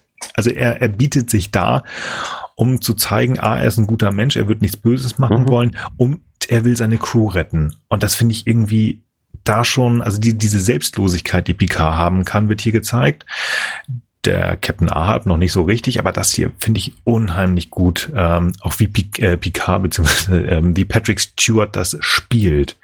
Es ist so gut gemacht, finde ich. Mhm. Ja, und ganz offensichtlich scheint das, dieses Flehen von Picard, übrigens, was ähm, Janeway hätte auch mal machen sollen, ne? Die hätte einfach äh, ihn bitten sollen, dann wären sie viel schneller nach Hause kommen. Aber gut, das ähm, äh, wird irgendein anderer Podcast bestimmt nochmal besprechen. Ähm, ganz offensichtlich scheinen die Worte von Picard gewirkt zu haben, denn die Crew kommt zurück, steht auf der Brücke zusammen mit Zorn und äh, ja, Q sagt, aha, ja natürlich. Ähm, er stellt sich, also er schmückt sich gerade mit anderen Lorbeeren, was wir noch nicht wissen. Aber Diana klärt uns jetzt auf. Es war nämlich nicht Q, der sie dorthin, also zurückgeschickt hat, sondern ein zweites Lebewesen. Es stellt sich nämlich heraus, wie gesagt, dass ganz offensichtlich das Raumschiff ein Lebewesen ist. Das hat sie nämlich gespürt. Es ist ein Lebewesen, also ein Gefühl, genauso wie unten auch. Es ist nur ein Lebewesen, ein Gefühl gewesen. Und Riker erklärt es, na, es ist vorstellbar, dass es irgendwo im Universum Lebewesen geben kann, die aus Energie Materie machen können. Und jetzt Sinn. gibt das alles äh, in, äh, wie heißt das? Jetzt gibt das alles Sinn für Picard und er kann das Puzzle zusammensetzen und auch Groppler Zorn bricht in sich zusammen und ähm, ja gesteht effektiv, dass sie ein ja ein, ein Lebewesen gefunden haben, das verletzt war und die so ein bisschen Energie ihm gegeben haben, genauso viel Energie, wie es brauchte, um diese Raumstation zu bauen. Und in dieser ganzen Geschichte sehen wir immer wieder Schnitte auf ähm, Picard und Q. Und ähm, wenn Picard Lieutenant Ja befiehlt, einen Energiestrahl ähm, auf die Station Farpoint zu schicken, ist das ähm, ganz spannend, weil das ist mir noch nie aufgefallen, dass Q, also John Delancey, immer wieder auf Picard runterguckt. Mhm. Und da kommt sogar mal ein kleines Lächeln das ist nicht mehr der Richter, den wir am Anfang dieser Doppelfolge mhm. gesehen mhm. haben, sondern da sei schon, da ist ein bisschen diese Figur, die, ähm, die wir später kennenlernen. Das ist eine Figur, die väterlich oder andere würden sagen, ja, ein Besitzer zu seinem Haustier auf ihn runtergucken und stolz gerade ist, weil er das Rätsel gelöst hat. Ja. Das ist ähm, der Q, wie wir ihn später kennenlernen. Und ganz besonders schön sieht man das der Variante, die ich habe, bei eine Stunde ähm, 21 und 7, nee, ah, sagen wir 37, 38 äh, Sekunden so in diesem Bereich. Und das ist bei euch 1,2507. Ähm, also er freut sich schon regelrecht. Und das fand ich so schön, das zu sehen, dass einfach ähm, ja Q nicht nur der ist, der die Menschheit zu Hause einsperren will, sondern dass der ist, der eigentlich schon alles vorher wusste und mit Picard spielt. Ja, das genau. war so schön. Ich muss noch mal was Blödes bringen zwischendurch. Ich finde diese Szenen, die zeigen ja zwischendurch, die schneiden immer hin und her. Ne? Picard und Q auf der einen Seite und der mhm. Bildschirm mit immer genau einer Person davor auf der anderen Seite. Es ist immer dasselbe Hintergrundbild, nämlich dieses Alien-Raumschiff. Und mhm. diese ganze Szene davor, also ne, davor ist immer so ein Kopf zu sehen. Das erinnert mich sehr an diese, hey, die geilsten Hits aus den 90ern. Hier die Fernsehshow des vom, vom Samstagabend, wo dann immer einzelne Leute irgendwie kurz gezeigt werden, was einen blöden Satz dazu sagen und dann wird wieder was anderes gemacht. Dann sieht man einen anderen Typen, der vor dem gleichen Hintergrund sitzt und einen blöden Satz sagt. Ne, wir haben hier diesen Groppler Zorn, dann haben wir Tascha, dann haben wir Riker und wir haben Diana, die alle vor diesem selben Hintergrund stehen, alle sehr close up sind ähm, ja, das, also das ist einfach äh, veraltete Fernsehtechnik, das würde man heutzutage ja. so nicht mehr machen. Ne, das lässt sich einfach nee, sehr stimmt. viel schöner darstellen. Aber die sind sowieso alle sehr close hier. Muss man aber dazu sagen, das war in den 80ern einfach so, dass die Fernseher ungefähr so groß waren wie heutzutage unsere Telefone. Also ein Stück größer ja. vielleicht, aber mhm. nicht sehr viel. Und von daher, ne, ich habe damals ne, ne, die, diese Serie nicht mal auf dem, auf dem Farbfernseher gesehen, glaube ich. Also von daher, es gab einfach in breiter Masse immer noch Schwarz-Weiß-Fernseher. Das stimmt, das gab es dann. Ähm, ja, die Welt war eine andere, von daher war das Fernsehen natürlich auch ein anderes. Das merkt man an der ganzen Serie. Ja, das stimmt. Ähm, interessant, die Close-Ups, ähm, aber das waren sehr von Toss noch gewohnt. Das war ja, ja. ganz krass. Ja. Close-Up, totale, Close-Up, totale. Deswegen kann ich ganz schlecht Toss gucken, aber ja, genau. Daraufhin sehen wir jetzt äh, diese ja, ich habe immer früher gesagt, quallenartigen Lebewesen, mhm. ähm, die ähm, sich wieder treffen. Also natürlich wird erstmal Farpoint Station wird sich umwandeln, wird dazu, die fliegen weg. Diana darf nochmal fühlen, ähm, dass jetzt hier ganz viel Freude und äh, Dankbarkeit ist. Ähm, und die beiden Lebewesen fliegen weg. Auch so eine Szene, die sehr lang ist. Ach ja, ach, was schön. Ja, und jetzt ist natürlich Picard, der hat so ein bisschen Oberwasser. Ähm, und sagt hier, pass mal auf, hau ab jetzt. Wir haben es geschafft, wir haben deinen Test bestanden, das war der Deal, du darfst jetzt dich verziehen. Und dazu sagt Juno ganz ruhig, mon Kapitän, ganz ruhig. Ich verlasse euch, aber nur, weil es mir gefällt zu gehen. Verschwindet, taucht sofort wieder auf und sagt, aber ich verspreche nicht, nicht nochmal aufzutauchen. Mhm. Das ist ein sehr schöner Abgang, wie ich finde. Und das zeigt nochmal, der hat diese ganze Richternummer nur gespielt und ich finde, es war von Anfang an so geplant, dass er halt das, was halt, ja, am Ende der Serie auftaucht, dieser eigentlich schon Freund nahezu, der Picard so lange begleitet hat und jetzt ja noch viel länger begleitet, dass der da auch schon in dieser Figur drin steckt, die sie bestimmt noch weiterentwickelt haben. Mhm. Genau um das Ganze abzurunden, machen wir natürlich nochmal ein kleines Logbuch, erklären die ganze Geschichte, was jetzt war, was ich sehr irre fand, dass ähm, jetzt gesagt wird, ja, äh, Farpoint Station wird unter meiner Anweisung neu aufgebaut. Okay, es wird nichts dazu gesagt, dass da der Verwalter Zorn, der Groppler Zorn mit seinen Bandy ein riesengroßes Lebewesen versklavt haben. Mhm. Ähm, und jetzt baut er es mal, finde ich, ganz übel. Finde ich ganz, ganz übel, weil nichts mhm. anderes ist da passiert. Ähm, das haben wir immer, dass solche Szenen gerne beiseite geschoben werden, aber das finde ich hier, pff, ist mir auch noch nie aufgefallen, aber das habe ich jetzt so gedacht, oh Gott, okay. Hm. Aber ähm, wir wollen ja den Piloten dieser schönen Serie nicht kaputt machen. Gibt noch mal einen kleinen witzigen Spruch am Ende, denn Riker sagt, na, ich hoffe, dass dass jetzt alles mal ein bisschen ruhiger wird. Und Picard sagt, nein, nein, ich bin mir sicher, die meisten unserer Missionen werden viel interessanter werden. Und dann kommt in Abwandlung das erste Mal sein Spruch. Er sagt nicht Energie, er sagt volle Energie, aber wenigstens im Englischen sagt er Engage. Mhm. Und damit fliegt die USS Enterprise NCC 171D den nächsten Abenteuern entgegen. Und das war ja, der Pilotfilm zu unserem Geburtstag. Ja. Eine sehr schöne Folge, das kann ich schon mal sagen. Aber wie genau, das besprechen wir jetzt in unserem Top, Flop und Fazit-Triumvirat. Und ähm, ich würde einfach mal Arne bitten, seine Top-Szene uns zu nennen. Top-Szene. Hm, lass mich kurz überlegen. Ähm, es ist wirklich schwer. Okay, ich, ich nenne einfach mal eine. Ich finde die schön, äh, weil die so ikonisch ist, wo Q tatsächlich das erste Mal auftaucht und sich dann dreimal verkleidet und äh, sagt hier, ähm, so sieht's aus, hier geht's nicht weiter. Okay, schön. Frank. Ich glaube, das ist auch eine Sache, die ich so objektiv jetzt nicht beantworten kann. Also wahrscheinlich äh, solltet ihr mich mal auf der Straße treffen, werde ich wahrscheinlich was anderes dazu sagen oder auch wenn wir uns das nächste Mal dann sehen.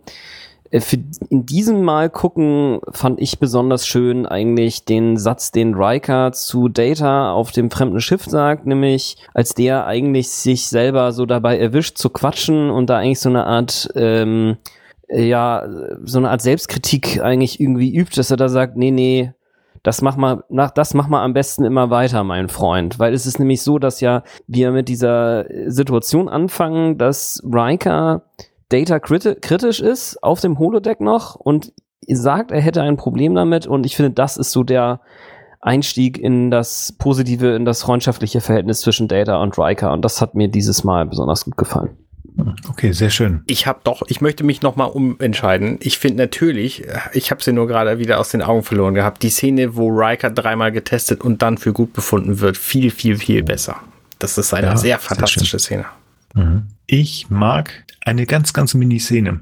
Und ich habe es gerade schon gesagt, ich habe sie bei diesem Mal schauen das allererste Mal gesehen, nämlich dieses Lächeln von Q, als er bemerkt, dass Picard gerade das Rätsel löst. Diesen Stolz, den John Delancey da spürt. Ich habe das noch nie gesehen. Das ist einfach total cool. Mir das erste Mal wirklich klar geworden ist, diese ganze Show, die er am Anfang abzieht, und ich habe das immer in meiner Erinnerung, auch jedes Mal, als ich noch die Kassetten hatte, ähm, das gehört hat, ich habe immer davon, bin immer davon ausgegangen, Q kommt da als Richter und er zieht das bis zum Ende durch, in, also zumindest hier im Piloten. Und mir ist das erste Mal klar geworden, nein, das tut er nicht. Er ist schon diese Figur, die ich liebe und schätze, die ähm, am Ende zu Picard sagt, aber der Prozess ist niemals beendet mit einem sehr großen Lächeln. Das finde ich total toll, dass die das hier angefangen haben. Also meines Erachtens. Und das ist meine Top-Szene. Mhm.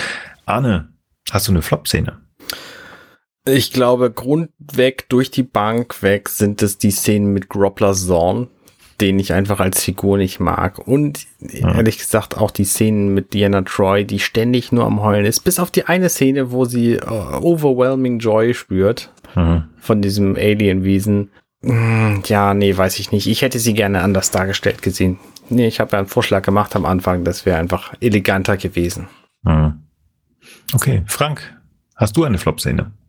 Das ist eigentlich nur so Kleinigkeiten. Der Sensoren kann ich auch nicht leiden, aber ich will das jetzt mal nicht wiederholen. Also ich fand jetzt diese Inkonsistenzen, die aber, sagen wir mal, auch zu dem Zeitpunkt verzeihlich sind, aber dieses, dass, dass äh, Jordi jetzt irgendwie immer Schmerzen haben soll oder dass sich da Beverly nochmal auf der Brücke irgendwie aufpumpt. Also es sind solche, solche Kleinigkeiten, wo vielleicht auch nochmal so eine, also gerade das mit Beverly und Wesley und, und, und Picard, also ich sag mal, wenn man das vor dem Hintergrund sieht, dass Picard eben der befehlshabende Offizier ist und dass es zwischen den beiden sowieso ein bisschen reibt, ist es auch vielleicht wieder verständlich, aber es hat bei mir so eine gewisse Dissonanz ausgelöst und ähm, ja, ähm, ansonsten eigentlich auch eher die Zorn-Szenen, weil der ist zwar nötig als ähm, Arsch der Folge sozusagen, aber ja, genau so ist er halt auch und so wirkt er auch und ist schon der unangenehmste Charakter hier. Also selbst Q, der ja formal äh, die Menschheit stark bedroht, wirkt da irgendwie weniger unsympathisch. Ja.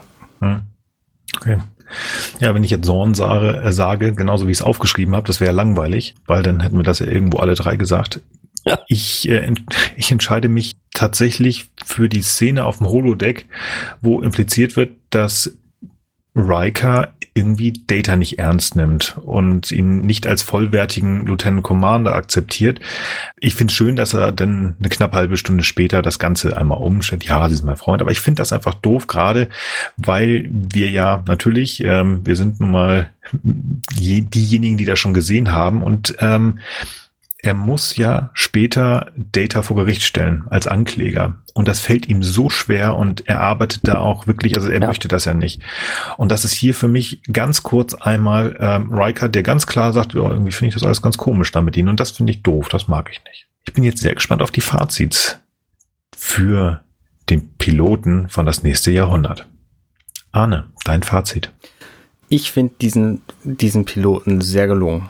Zum einen, er wirkt ein bisschen lang, dadurch, dass da zwei Stories ineinander verwoben worden, die eigentlich auch super einzeln hätten funktionieren können. Nämlich zum einen die Q-Story und zum anderen die, die Mission Farpoint Story. Zum anderen finde ich sie aber deswegen sehr gut, weil hier einfach sämtliche Figuren, die für die Serie wichtig sind, vorgestellt werden. Und zwar, zwar nicht alle komplett und auch in manchen Dingen natürlich falsch, ne? Einen lächelnden Data und Jordi, der Schmerzen hat. Wir hatten das ja alles. Aber wir wissen zumindest am Ende dieser, dieser Doppelfolge von jedem ungefähr, was der auf diesem Schiff eigentlich macht und was seine Aufgabe ist. Wir haben den Namen mindestens einmal gehört. Also genau das erwarte ich. Ne? Es geht ja darum, dass den Zuschauern quasi gezeigt wird, das kann diese Serie für euch leisten. Ne? Sie kann euch coole Raumschiffmanöver zeigen, sie kann euch spannende Interaktionen zwischen Charakteren zeigen, sie zeigt euch immer irgendeine Detektivgeschichte, die es zu lösen gibt. Und sie zeigt euch eben so eine, so eine leicht hierarchische Struktur auf diesem Schiff. Und ich finde, das ist alles sehr, sehr gut gelungen. Mhm. Okay, schön. Frank? Ja, gefällt mir auch gut als Pilot. Ich finde auch, ähm, dass sie in der Serie mit Q gestartet haben, sehr cool. Äh, ich finde auch die ja, philosophische Implikation, wird ein bisschen weit gegriffen, aber ich finde so diese, ähm, dass dieser Rahmen aufgemacht wird, dass die Menschheit äh, on probation ist, also ähm, dass sie, dass sie, wie soll man es heißen, also auf Bewährung sind, ne? Dass sie, hm. äh, das ist ja auch das, was letztlich dann ja sogar jetzt in der zweiten Staffel Picard wieder aufgegriffen wird. Ne? The Trial never ends, ne? Das Gerichtsverfahren wird nicht enden. Und ich finde, dass das deswegen auch gut passt, weil das ein Thema ist, mit dem man sich als Menschheit heutzutage ja auch, ne, Stichwort Klimawandel, äh, Umweltverschmutzung, äh, pf, Ungerechtigkeiten noch und nöcher ja auch beschäftigen muss. Ne? Also was heißt denn nun moralisches äh, Verhalten und äh, was, was, was sind denn auch die, die Bedrohungen, die die Menschheit als Ganze oder gewisse Gruppen sozusagen vor sich haben?